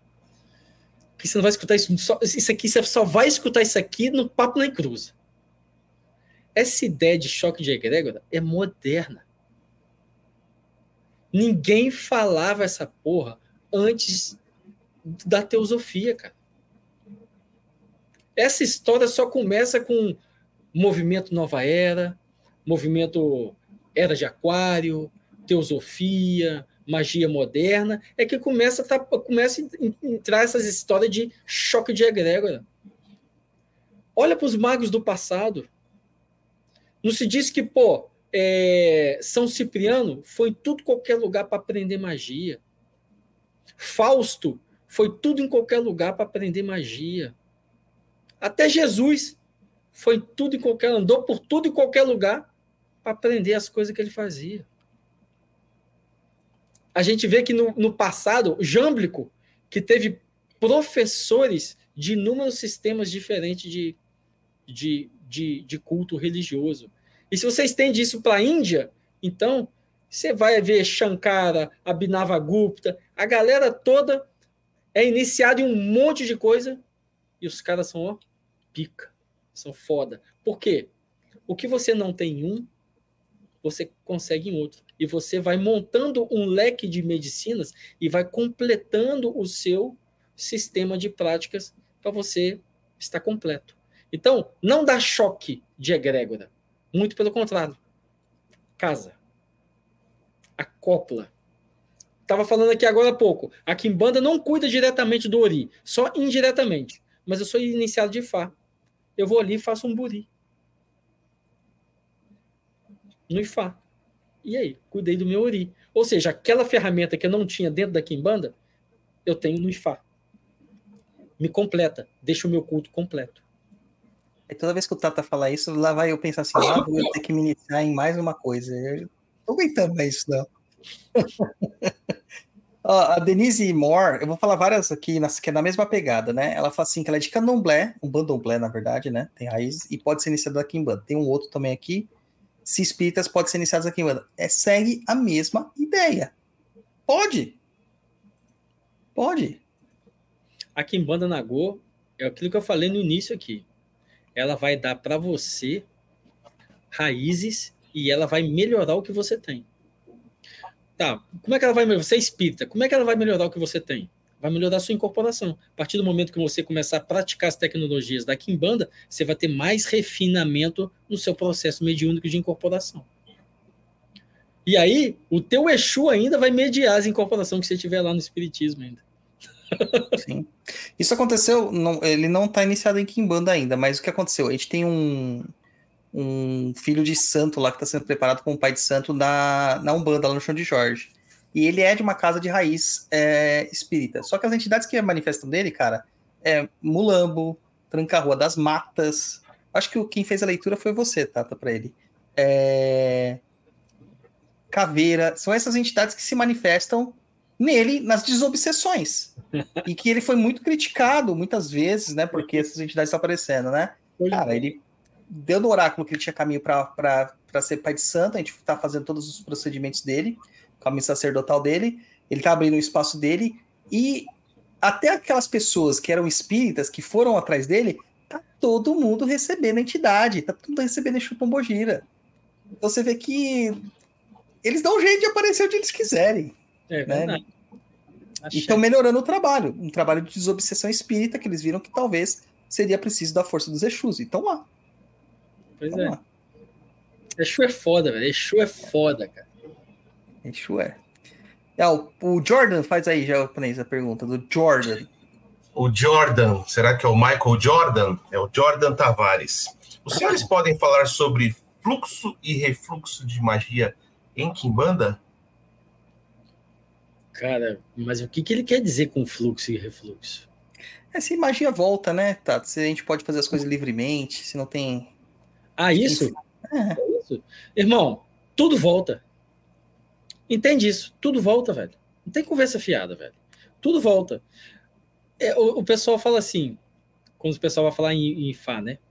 Ah, o pessoal de Fá não faz magia negra, o Babalaô não faz magia negra, porque isso vai contra o código de ética, de conduta do Babalaô. Você acha? Ele faz. E aí você vai falar assim, mas ele faz, mas ele tem retorno? Ele tem. O que, que ele faz? Vai lá e paga. Simples. Vai lá e faz um bocado de ebó com. Ele vai lá e demanda. Aí o negócio começou a pesar pro lado dele. Ele vai lá, faz um ebó com, com Yami e resolve o problema. Acabou o problema. Tudo volta, irmão. Coisa boa e coisa ruim. Lei de causalidade. Eu expliquei isso aí num monte de vídeo aí no meu Instagram. Aí. É, só que a gente, a gente, o bom feiticeiro, sempre uma coisa que eu sempre ressalto: o bom feiticeiro ele sabe que volta, ele se prepara para volta. É, essa, essa é a questão. Ele se prepara para volta. Ele sabe que tem retorno. Tem isso do cara falar assim: ah, não existe o retorno. O cara que fala isso pra mim é burro, velho. O cara não entende o mínimo de, porra, de escola de preliminar de magia. Cara, tudo tem retorno. Você só tem que estar com as suas bases erigidas para você tentar segurar a onda. E às vezes você não consegue, às vezes você se fode. Isso aí. Próximo japonês. Vamos lá. Próximo do Cielote e Guimarães Advocacia. E mesmo à distância, tudo funciona da mesma forma que antigamente? Irmã, da mesma forma não, né? Da mesma forma não, porque uma coisa é magia de contágio, outra coisa é envoltamento. Tudo que é feito à distância é envoltamento. E tudo que é que você utiliza na vítima diretamente, um óleo, um pó, é magia de contágio. São tipos de magia diferentes. Magia de contágio é mais forte e mais eficaz do que envoltamento. Você tem alguma coisa a acrescentar disso aí, Zila Panos? Não. Eu tenho um pensamento assim, que o processo é espiritual. né? tem muitas coisas que os processos são espirituais. É, e, cara, mesmo quando era presencial, era à distância, porque você vai trabalhar com o espírito, o espírito não tá aqui. Uhum. Então, assim, eu acredito que existem questões práticas, que a gente tem que usar a parte da, da- do presença. Cara, nada substitui um bom pó jogado nas costas do inimigo. Nada substitui. né? Mas também você tem como fazer isso de outra forma, né? Hoje a gente não tem mais acesso, por exemplo, na casa das pessoas. Antigamente você tinha portinha lá, você jogava as coisas lá. Então você tem que dar jeito. E a gente encontra. Tem, a magia ela vai, ela vai se adequando ao seu tempo, né? É. Mas a pessoa sabe isso, são técnicas de magia diferentes. Uma coisa é você fazer um, um pó onde você vai utilizar o que a gente chama de magia simpática. Magia simpática vai ser sempre aquilo que você. No, no objeto de magia tem um testemunho da pessoa e, e, esse e- e essa magia vai entrar em contato com a alma da pessoa. Outra coisa é você ter esse mesmo testemunho da pessoa, mas você não produzir nenhuma medicina que vai entrar em contato direto com a alma dela. Aí é envultamento. Então são técnicas diferentes de magia. O, tem uma pergunta aqui interessantíssima do Gustavo Borges. Ele fala assim: Ah, Eto, boa noite. É possível em algum trabalho na Kimbanda ter de se utilizar por divindades de um panteão como o egípcio, o egípcio, o celta, o nórdico, etc? Meu irmão, eu não, eu não penso ser necessário. Por muito. Assim, abertura para isso tem. Tá? Mas eu não penso ser necessário, principalmente na Kimbanda Mussurumim. Kimbanda Mussurumim tem uma linha de trabalho só com magia, que você pode trabalhar com divindade de qualquer povo. É uma linha de trabalho adjacente à Kimbanda Mussurumim. A Kimbanda Nagô não tem muito isso, mas a Kimbanda Mussurumim tem. Então, tem abertura para esse tipo de coisa na Kimbanda Mussurumim, por exemplo, que a gente chama de Kabbalah europeia, esse trabalho. É, mas efetivamente é, eu penso ser bem desnecessário. Assim, eu fui educado pelo Jâmblico, né? No sentido que foi o Jâmblico que abriu os meus olhos efetivamente para a vida de magia, depois de mais de 20 anos de busca. E Jâmblico disse: é tolice você ficar adorando deuses de outras culturas. Se você já tem tudo aqui na sua terra, se você já tem tudo que, que é potente, tem força na sua terra. E Cara, vou te falar uma coisa: você está falando de deus de panteão egípcio, celta ou nórdico. Meu irmão, não tem nada que esses caras não faz, fazem que Exu não faz. Pode ter certeza. Com certeza. Ó, chegou uma outra pergunta aqui interessante, gente. Tá fora da fila porque a pergunta é interessante. O Ciolex Guimarães, advocacia. Vai lá, japonês. Se o interessado em iniciar fica sabendo seus Exus e pombagiras tutelares, ele terá de se iniciar necessariamente com o Tata que leu o oráculo? Essa é fundamental, Tata. Sim, meu irmão. Você tem que ficar dentro do axé do Tata que leu o oráculo para você, cara. Não faz sentido você fazer um oráculo com um Tata e iniciar com outro Tata, velho. Isso não tem sentido, cara. Entende? Espiritualmente isso é ruim de muitas maneiras. Então, é, é, nós sempre prezamos por você encontrar uma família que te agrade, um tata que consiga transmitir a você aquilo que você precisa, que você quer, que você gosta do jeito que ele faz, e que você fique com esse cara até você completar o seu processo de estruturação dentro da Kimbanda. Então, se você fez o, o, oráculo com tata, fica com ele, velho, fica dentro do axé dele. Isso é fundamental. E até falta de respeito. Você faz oráculo com um cara, um tata, e chega no outro tata, ah, eu fiz uma hora. Já, isso já aconteceu várias vezes aqui, comigo contigo já. O cara Sim. chega aqui em mim e fala assim: Ó, o negócio é o seguinte, eu fiz o oráculo com fulano de tal, ele falou que meus guias são esse, esse, esse, e que eu tenho nem de iniciação na Kimbanda. Agora eu quero saber do senhor quanto que fica para iniciar. Pô, irmão, velho. Tá de sacanagem, velho. É, geralmente eu falo o quê? Eu falo assim, você leu com quem? Se é da mesma família, eu falo, não, se é com a pessoa. Se é de uma família de eu falo assim, cara, esquece tudo que foi te falado, a gente joga tudo de novo. E assim vai. É. Axé, é isso aí. E, e, o duro demais é que, assim, é, quando é na mesma família, o que tem que entender, as pessoas ficam procurando, joga com o Tata, vem querer se iniciar comigo. Ah, não, por causa da distância. Cara, não existe distância. Não existe. Eu saio de São Paulo e vou para Angra. É, fui diversas vezes para Angra. Cara, não tem distância. Não tem distância. Tem que ir. É, preguiça. A Kimbanda não aceita preguiça. E essas, essas atitudes acabam fechando as portas de vocês das famílias de Kimbanda. É. O cara fala assim: se o cara é preguiçoso para ir buscar a iniciação dele, ele é preguiçoso para tudo. Justamente. A gente já olha o cara, o cara quando ele vem com essa conversa, ah, tá muito distante. Ixi, meu irmão, então você não quer de verdade. Não quer. Meu irmão, o cara que quer, meu irmão, o cara vai no diabo. Você não viu o rapaz que veio lá do iniciado nosso aqui, que veio lá da, da Costa Rica? O É. cara atravessou o Rica. oceano, veio de avião, cara. Tem outro, tem outro que vai vir de Portugal para iniciar contigo, né? Sim. Então, o sujeito vai, atravessa o oceano, cara, e vem buscar aqui em banda. O cara quer, o cara tem vontade, o cara tem fome. É desses caras que a gente gosta. É. A Denilson coloca aqui: se era melhor o caminho é conhecer a família primeiro e depois de um tempo ler o oráculo. Óbvio. Óbvio, é assim mesmo.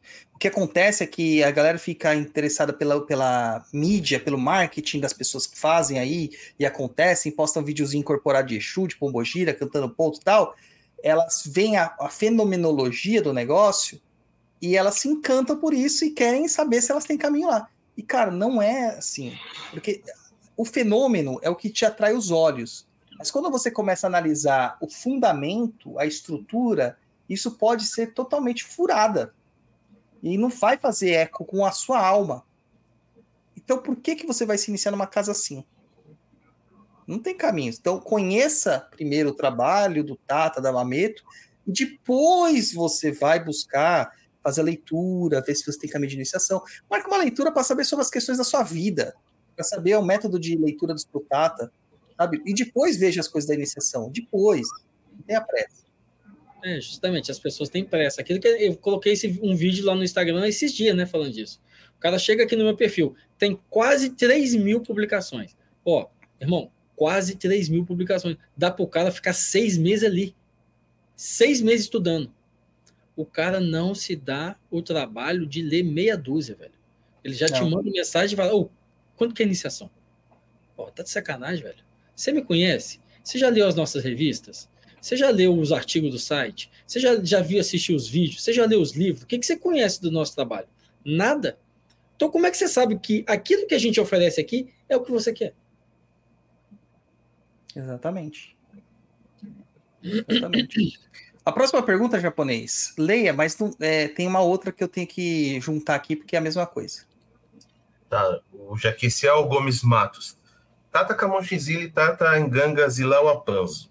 Como vocês enxergam os quimbandeiros que estão transformando o culto em comércio de futilidades? Daí tem um outro que, que, que é do mal lá que ele colo- lê aí, junto. Tem a mesma. Ah, então, o senhor acha Ideia. que a quimbanda virou moda? Tanto se diz... ah, tantos se dizendo ser quimbanda só de cultuar Exu sem se iniciar. É, são duas coisas diferentes, né? Vamos começar de trás para frente, aí começar aqui pelo Maualá. Então, eu expliquei no livro Ganga, eu fiz um extenso artigo sobre isso, que está no livro, que a partir de 1940, Kimbanda deixou de ser um exercício pessoal com Exu e passou a ser uma tradição, um culto. Então, a partir de 1940, com o desenvolvimento da Kimbanda como tradição, não faz sentido o indivíduo falar assim, tô cultuando Exu e tô praticando Kimbanda. Não é mais assim. Desde 1940. A partir de 1940, Kimbanda se tornando tradição, é necessário o quê? Iniciação. Então, o que eu acho que o cara tá, tá- não é iniciado e está se dizendo Kimbanda, ele é um banda de casa querendo enganar ele mesmo e enganar outras pessoas. Certo? E com relação agora à primeira pergunta, o que, que eu acho das pessoas fazendo a Kimbanda virar moda? Irmão, é inevitável.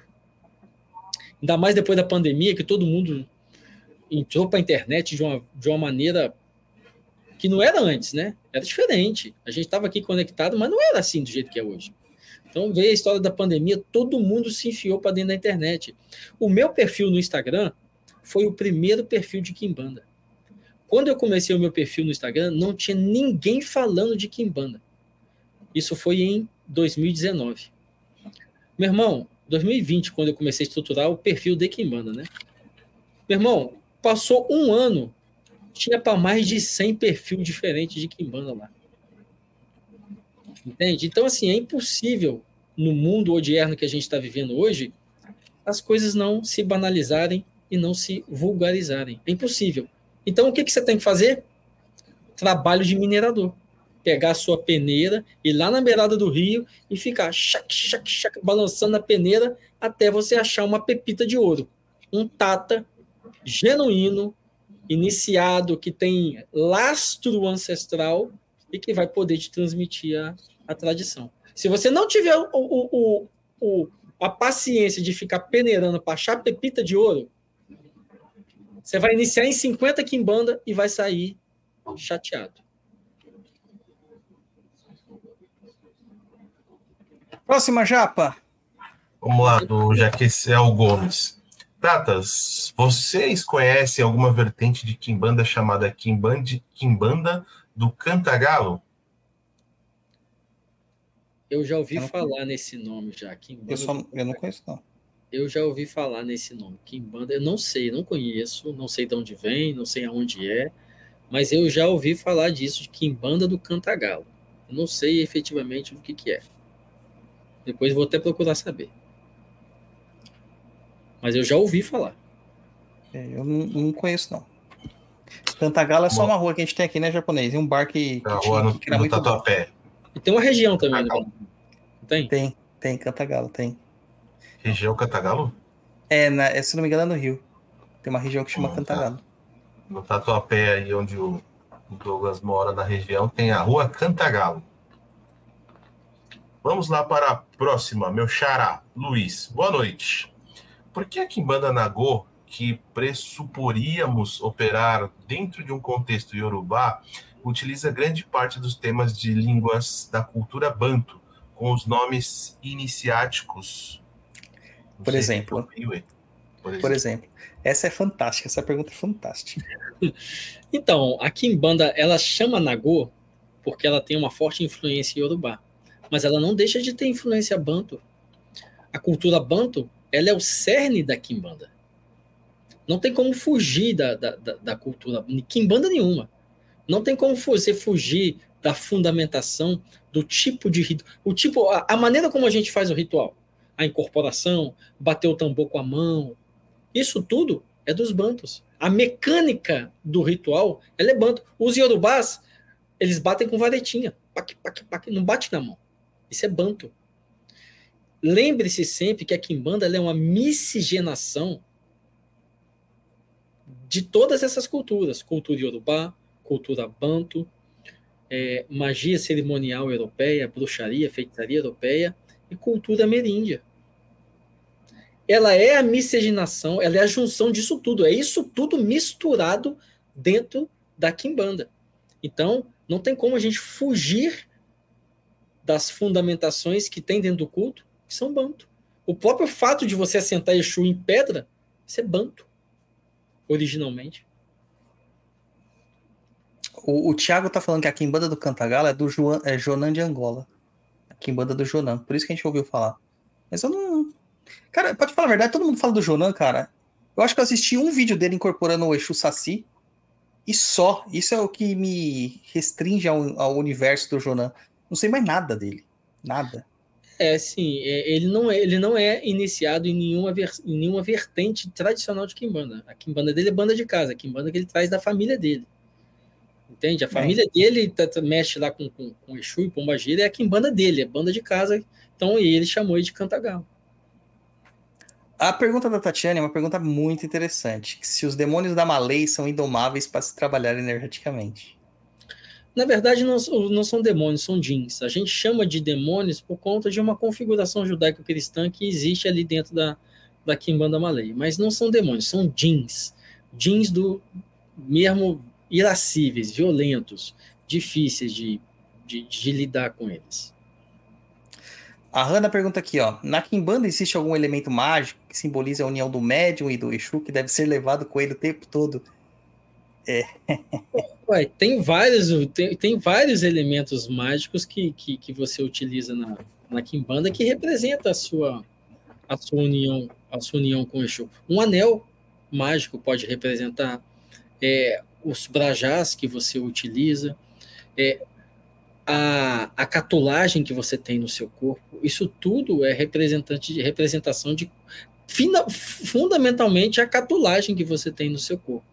Mas vários objetos podem representar energeticamente magicamente e, simbol, e sim, simbolicamente a sua conexão com o Exu. Você ia falar o que em cima disso aí? Não, eu falo justamente, você quer coisa melhor do que a catulagem? É? Você tá dando sangue, sangue, você entrando em contato com o Exu direto ali. é. O Alisson Tonassi, do canal Espíritos de Umbanda, ele coloca: Exu come tudo, mas é ele quem pede, seja por sua boca e pelo oráculo, ou uma estratégia para realizar esse fundamento? Depende da Kimbanda. Dentro da Kimbanda Nagô e da Kimbanda Mussurumim, ele vai pedir o que ele quer e você vai ter que montar segundo o que ele quer, seja ele incorporado falando, ou seja ele através do oráculo. E aí você vai ter que montar toda a oferenda. Na Kimbanda Mussurumim já é diferente. Na Kimbanda Mussurumim as oferendas elas são chaves de acesso. Na Pois. Malay, né, Tata? É, desculpa, na Kimbanda Malay. Elas são chaves de acesso. Então, existem determinados Exus que recebem determinado tipo de oferenda e a oferenda tem que ser montada do jeito certo também. Porque todo o contexto da oferenda é uma chave de acesso ao Exu. Então, depende da Kimbanda. E até que naquela questão que a gente falou que Exu come tudo, Exu come tudo mesmo. Mas, cara, assim, por exemplo, o que aconteceu lá que o Galo Chito até postou aqui? Ah, o dia que o Tiriri pediu uma pizza. Ele não pediu uma pizza pra comer a pizza. Ele pediu no sentido assim: se vocês estão comendo dentro do meu templo, o mínimo que vocês fazem, o mínimo que vocês podem fazer é dividir uma parte disso e entregar pra, pra Exu. É lógico. Porque Exu é compartilhar. A gente compartilha as coisas com Exu. É, mas exi- existe essa tradição em muitas casas. Em muitas casas, tudo que. é, às vezes você vai ali almoçar, fez um, churrasco, por exemplo. A primeira parte do churrasco que corta é que você vai lá, põe no pratinho, entrega no pé do Exu. Você deu uma festa, e aí é uma festa de aniversário na sua casa, e aí tem um bolo de aniversário. Irmão, o primeiro pedaço você corta, vai lá e dá pro Exu, velho. Isso é fundamento de culto. É, você vai arranjar treta com a tua namorada, mas faça isso. o Augusto ele colocou aqui: a Kimbanda Xambá é uma banda de casa? Cara, a Kimbanda Xambá, ela foi criada. é, Basicamente é, velho. Ela foi criada por um indivíduo. é, Nem ele mesmo pratica, que cria, que criou a Kimbanda Xambá. Nem ele mesmo pratica, ele pratica outra Kimbanda, que é a Kimbanda Musifim. E, e ela foi feita com a mecânica moderna de iniciação aí à, à distância. E o que todo mundo fala é o quê? Que não funciona. Mas assim, cara, não sou eu que estou falando, efetivamente, que não funciona, porque eu nunca fiz feitiço nenhum de Kimbanda Xambá e não sou iniciado de Kimbanda Xambá. Se você procurar aí na internet, aí, ó, no, no Google, Kimbanda Xambá funciona, você vai ver que tem um monte de gente falando, de, fazendo relatos que a fundamentação do culto não funciona. Cara, é muito estranho, entende? Você enviar tudo por correio, para o cara montar lá. Você, você monta o assentamento, você consagra o assentamento, des, limpa, desmonta e manda pelo correio. É complicado. Sem contar que, sem contar que sai completamente da fórmula mágica tradicional de trabalho, né? Então, só por É. isso você já vê que não não é bom. Exatamente. A Hanna perguntou ali: é possível Exu tutelar se manifestar em outro médium? Cara, isso pode acontecer. Não é comum, mas isso pode acontecer num, num caso grave, por exemplo. Então, o, o médium está doente, não consegue incorporar. O Exu tem que vir, porque o Exu tem que fazer alguma coisa de qualquer jeito. Pode acontecer do, do Exu vir em outro médium. Mas não é de praxe. A Hanna ainda perguntou assim: uma pessoa que vem de uma banda de casa e que tem caminhos da Kimbanda, indica que os familiares também possam ter caminhos? Não. Não. Às vezes é só a pessoa que tem caminho. Nada a ver. É que o pessoal tem que entender que cultuar Exu não é a mesma coisa que você fazer um banda ou fazer Kimbanda. Tá? Cultuar Exu é, é mais genérico. Todo mundo pode cultuar Exu. Seja na. O candomblé não cultua Exu? Cultua. Né? A Umbanda não cultua Exu? Cultua. Mas a casa, a morada, a estrutura, o reinado de Exu é a Kimbanda. E nem todos estão prontos para o reinado de Exu. Essa é uma outra ideia. Exu cobra, cara. E assim, o dia a dia. é, eu falo, eu vivo as duas- os dois mundos, né? Umbanda e a Kimbanda. Mas, Apesar que a Umbanda é uma macumbona, né? Mas hoje em dia é o quê? É um dia de Umbanda, os seis dias do restante da semana é de Kimbanda. que Exu cobra. Entendeu? Então não é só fazer o culto lá, acender uma vela pro Exu a cada sete dias e, e deixar lá o copo de marafa e o charuto. Cara, é muito mais do que isso. É muito mais do que isso. Né? Então, às vezes não tem pessoa que simplesmente não tem estrutura para isso. É. E aí, a gente falando sobre isso, ó, o, o Zog, beleza, japonês? Senão você dorme, cara. Em um dia normal de Kimbanda, tem um trabalho periódico obrigatório, semanal, mensal?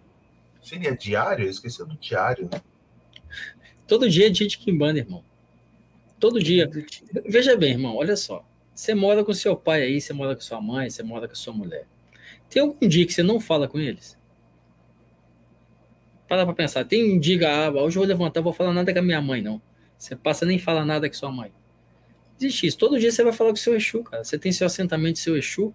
Todo dia você vai lá e fala com ele. Ô, compadre, como é que estão as coisas? Conversa com ele, dá o OSEX diário que você tem que fazer no, no assentamento. Kimbanda é, é todo dia, irmão. Não tem isso de, de, de, de ser trabalho periódico. Aí você vai falar assim: ah, todo santo dia eu tenho que ir lá na Cafua? Cara, depende. Se a sua relação com o Exu for assim e ele quiser que seja assim, depende. Se a sua relação for uma relação mais distante, tipo assim, ah, eu não preciso ir lá todo dia falar com o meu Exu, vou lá uma vez só por semana. Uai, se tá funcionando, se seu Exu tá tudo bem com isso, tá tudo normal, beleza, velho. Mas Exu, Kimbanda é, é contato com o Exu todo dia.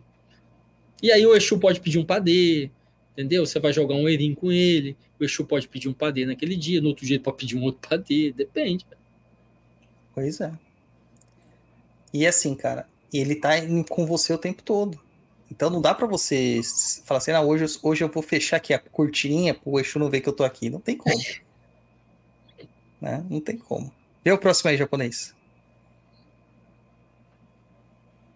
Sem áudio, sem áudio. Eita, sempre fecha e esquece. O Isaac Júlio. Boa noite, Tata. Fala um pouco sobre os pretos velhos na Kimbanda, na Umbanda. O meu era pior que Exu na Kimbanda. Isso muda? Então, às vezes ele era da Kimbanda, né? Às vezes ele é. às vezes não é Exuzão, né? Então você não tá sabendo, cara. Então, o, os pretos velhos na Kimbanda são Exus.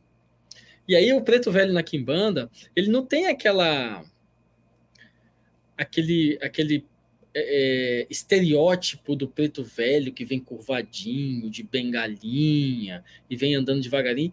Nada, e preto velho na Kimbanda pula para todo lado igual Exu, cara. Entende? É capetão igual Exu. Na Umbanda que é diferente, que tem esse estereótipo do velhinho, né? Tem algumas Umbandas que não estão assim mais, né? Não sei como é que você faz aí no São Jorge, mas na maioria dos casos que a gente vê nas umbandas, os preto velho é tudo ali curvadinho e tudo mais. Na quimbanda, os preto velhos, se, se precisar, eles dá até mortal, cara. É, na, no, chão de Jorge a gente tem de tudo. Tem preto velho que fica andando pelo terreiro inteiro, de pé mesmo. Tem preto velho que é bem denso, né? Que nem os sete cruzeiros do, do Nogueira, que a gente sabe que é de, de quimbanda. Ele, do jeito que ele vem, ele senta no chão, ele ali não sai. Né, parece que cria um buraco até onde ele senta. Né, o meu preto velho quase não se mexe. É, mas tem de tudo, tem de tudo. Mas não tem nenhum que é só bonzinho. Isso eu garanto. Não, vem cá, vamos passar a mão na cabeça. Não tem nenhum, cara. Tem preto velho que bota você para correr. Bota você para correr. É, inclusive, o meu preto velho de Umbanda, ele comenta muitas vezes com a gente lá no terreiro que ele adora ver as, os toques de Kimbanda. Ah, que legal. Ele gosta. É, então, é, a entidade, ela. Ah, eu tenho na minha cabeça que é a gente que define esse negócio de separação de entidades. Né? Porque não cai, não consigo compactuar que um caboclo, que era guerreiro, matava a gente pra caramba, comia carne humana, ele vai ficar do, do dia pra noite paz e amor, só porque morreu paz e amor e tudo mais. Não cai na minha cabeça. O cara é um bicho. Não faz sentido nenhum isso. É, o cara é um bicho. Entendeu? Ah, ele tá trabalhando na Umbanda. Por uma questão, talvez filosófica ali, que foi onde foi permitido ele se manifestar. Mas para mim, cara, a macumba é, é mais importante. Tá todo mundo junto, misturado. É, esse movimento que você fez com tanta proficiência, né, de reintegrar a, a Kimbanda na Umbanda, isso faz o que o, o, que o seu trabalho virar macumba. Sim. Eu, eu, eu entendo isso, né? Eu entendo dessa forma. Porque não tem essa questão, essa questão muito piegas, né? Que a Umbanda, ela se tornou muito piegas. Ela perdeu o senso tradicional da Umbanda, que era a, a manifestação das entidades para a prática de feitiçaria, que é isso que eles faziam. Não tinha outra coisa que eles faziam. E virou uma, um, um- tipo um psicólogo de pessoas que não tinham condição de pagar um psicólogo de verdade. Cara, não tem sentido você ir para conversar com uma entidade para ficar ouvindo sermão. Não tem sentido. A entidade tá ali para resolver. E ela vai resolver, de uma forma ou de outra. Entendeu? E qual que é o método da, da, da macumba? Macumba mesmo, magia. É, Então, esse, esse negócio da Umbanda que você vai lá só para ficar ouvindo o conselho, ai filho, faz isso, ai filho, deixa de pensar assim, pensa de outra forma, abre a cabeça, né? Meu, isso não existe, isso é kardecismo, né? Que influenciou muito a Umbanda no começo do século XX e principalmente depois da década de 80, influenciou demais né, na retomada. E hoje eu vejo esse movimento, não só comigo, com outros terreiros também, voltando a tentar praticar a macumba, né? deixar o guia ser o que ele é, sem colocar limitações ou rótulos neles. legal, cara. Próxima japonês. Vamos lá, Tatiane. Tem diferença entre demanda de Egum e demanda de Exu? Tem. São, são indivíduos diferentes. Então, existe diferença na, na atuação de Eguns, existe diferença na atuação de Exu. Cara, olha, olha essa aqui, Tata. O que- o que- Isso aqui eu queria saber também. O que, que você acha desses Exu que mastiga vidro e gilete? São quiumbas? Não, não, não acho que, que seja Kiumba. Não. Kiumba pode fazer isso? Lógico que pode, mas Exu também faz isso, dependendo do Exu. é. Tem Exu que, que, que faz isso, sim. É, assim, eu, o conhece, o, o, as pessoas entendem por Kiumba qualquer tipo de espírito zombeteiro, e Kiumba não é qualquer tipo de espírito zombeteiro. Kiumba é um espírito que tem profundo conhecimento de feitiçaria. Então, por exemplo, um padeiro poderia ser um quiumba? Não. O padeiro é padeiro. Um quiumba, ele sempre foi um feiticeiro que não conseguiu efetivamente deificar a alma dele. Então, ele é um egum forte. Por que, que ele é um egum forte? Porra, ele tem, ele tem conhecimento de manipulação energética. Ele é feiticeiro. Ele sabe manipular, ele sabe projetar e sabe captar energia. Ele vive, ele sobrevive inclusive comendo outros eguns, justamente porque ele tem esse conhecimento e ele tem essa força. Então, assim, tanto que Umba pode fazer isso, mas Exu também pode fazer isso. Muitas vezes Exu faz isso, masca vidro, masca gilete, muitas vezes é até para por necessidade de demonstrar que é ele mesmo que está ali fazendo aquilo. Eu já vi Exu, por exemplo, é, numa gira de Umbanda. Ele não. Ele precisava de, de um galo, precisava de força de sangue lá. O que, que ele fez? Passou a mão numa gilete, botou a língua para fora assim, ó. Sangrou. Picou a língua. Aí começou a esguichar sangue assim em cima do feitiço. Ó. Acabou. É. Isso já aconteceu comigo, Tata. Já aconteceu comigo. De uma gira de Umbanda, o, o Tiriri aparecer lá, acabou com deu passagem, ele me cortar as mãos lá para usar o sangue que precisava usar ali, que na minha casa não podia usar sangue, né? Casa que eu tava. E ele usar do meu sangue. Pô, não tem sangue de galo, vai sangue de burro. Então é assim. Acontece mesmo.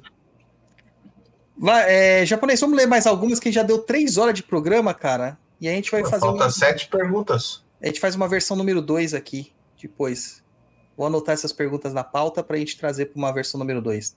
Escolhe aí a que você quiser fazer, japonês.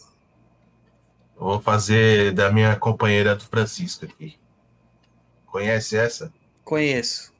A Kumadi. É, até que ponto um Exu e Pombagira podem interferir na vida de alguém? Ué, na medida em que seu Ori permite. Na medida em que seu Ori consente com ele, com Exu e Pombagira. A gente sempre utiliza o símbolo da coroa na quimbanda, coroa com coroa de um rei, que os Exus representam as, as joias dessa coroa. E a coroa a gente coloca onde? Na cabeça, por sobre o Ori. Justamente esse simbolismo de que o, o Exu está ali para te orientar, orientar você no melhor caminho para você conquistar o seu destino, cumprir o seu destino. E muitas vezes isso envolve você mesmo é, é, é, deixar de, de, de, de, fazer as coisas segundo a sua opinião, a opinião do seu Uri, a vontade do seu Uri, para acatar a, a, a, o comando, a, o direcionamento do Exu. Aí você pergunta até que ponto? Até que o ponto que você se permitir. E a gente tem que lembrar que, dentro de uma estrutura de Kimbanda, que a gente traz essa herança da cultura banto, do culto à ancestralidade, o correto é você sempre escutar o direcionamento do, do Exu e não agir por sua própria conta. Aquilo que uma vez Exu falou para mim. Bom, se você quiser agir, eu vou sentar e vou ficar olhando. Agora, se você quiser, você senta e deixa que eu faço. Ou seja, é ele que vai te te conduzir no caminho. Axé, maravilha. Gente, eu vou guardar as perguntas que vocês mandaram aqui. Tem mais 12 favoritadas aqui. Um programa parte 2 aqui depois, para não ficar muito extenso. Todo mundo precisa descansar. E, cara, que programa que rendeu, hein? 100, ah, picos de cento e poucas pessoas o tempo todo aqui. Axé. Muito bom, muito bom. bom. Tata, dê suas considerações finais, fala do Ganga, fala das atividades aí. Fica à vontade, casa é sua. É, o Ganga foi o nosso último livro, né? É, e esse livro, assim, ele tá. Quero pedir até desculpa, porque eu não fiz correção ortográfica nesse livro, então existem erros aí. Quero pedir desculpa aos leitores. É, mas esse livro aí ele é fruto dos nossos esforços por, por estar demonstrando uma, uma visão tradicional de Kimbanda. E agradecer só isso, agradecer a, a oportunidade de estar aqui fazendo essa live e falando de macumba, falando das coisas que a gente gosta de fazer. Axé, axé. Vamos marcar mais uma parte aqui. Tá Vamos bom. ver se a gente arrasta Mameto também para participar. É difícil, né? Difícil, Mas, tá mano. Tá, tô numa, numa, batalha de anos. difícil. Depois eu vou falar pegar a Camu, convencer ela. Hum, é. Tá Maravilha. Japonês, é difícil, é, é, difícil, mas é possível ou é difícil e impossível? Eu, eu, eu, bom, pelo que eu conheço dela, é meio difícil e impossível, mas a gente pode tentar, né? Vai tentando, vai é, tentando. É, o não a gente já tem, né? É, o não a gente já tem. Tem, tem que ser assim com uns meses de antecedência para ela mastigar, a, a digerir bem a história. Gente, olha só, a, a Mameto, ela, a, a, guia dela é do reino das sombras, do reino das trevas. Então, assim, a Mameto, ela tem essa... A, a, a Pombagira Dama da Noite exerce uma influência muito grande na personalidade dela. Então, ela tem essa personalidade oculta. Você pode ver que é difícil ela fazer um rios, é difícil ela fazer uma caixinha, né? Então ela fica mais oculta, gosta de ficar nos trabalhos espirituais dela, conectada aos, aos guias dela, e não gosta muito dessa dessa conexão midiática, é uma coisa que está na personalidade dela. Mas ela traz isso muito da influência da Dama da Noite, que é desse jeito. E é um exemplo de como o Exu influencia a gente, e todo Quimbandeiro tem essa influência de Exu. É. Aí eu acho que é por causa que o Embaré é parecido, o Tiriri é parecido, que por isso que a gente fica falando que nem dois doidos na internet. Justamente. isso mesmo. Axé. Maravilha. Tem mais alguma coisa, japonês, para falar? Não, falar tchau, agradecer o Tata mais uma vez, obrigado. Agradecer todo mundo aí que mandou pergunta, que interagiu bastante hoje com a gente, aí que acompanhou hoje, teve pico aí, foi bem legal, bastante produtivo. Agradecer também os nossos apoiadores aí, e quem vai ver numa outra oportunidade, ouvir também, muito obrigado, estamos sempre aí. Axé. Axé. Gente, muito obrigado aí, obrigado, Tata. Obrigado, japonês. Obrigado a todos os nossos telespectadores, ouvintes do podcast. Vamos seguindo aí, vamos seguindo. Amanhã eu tenho muita macumba, amanhã é festa do Tiriri, tem muita macumba. Axé pra todo mundo e vamos nessa. Tchau, tchau. Guzui.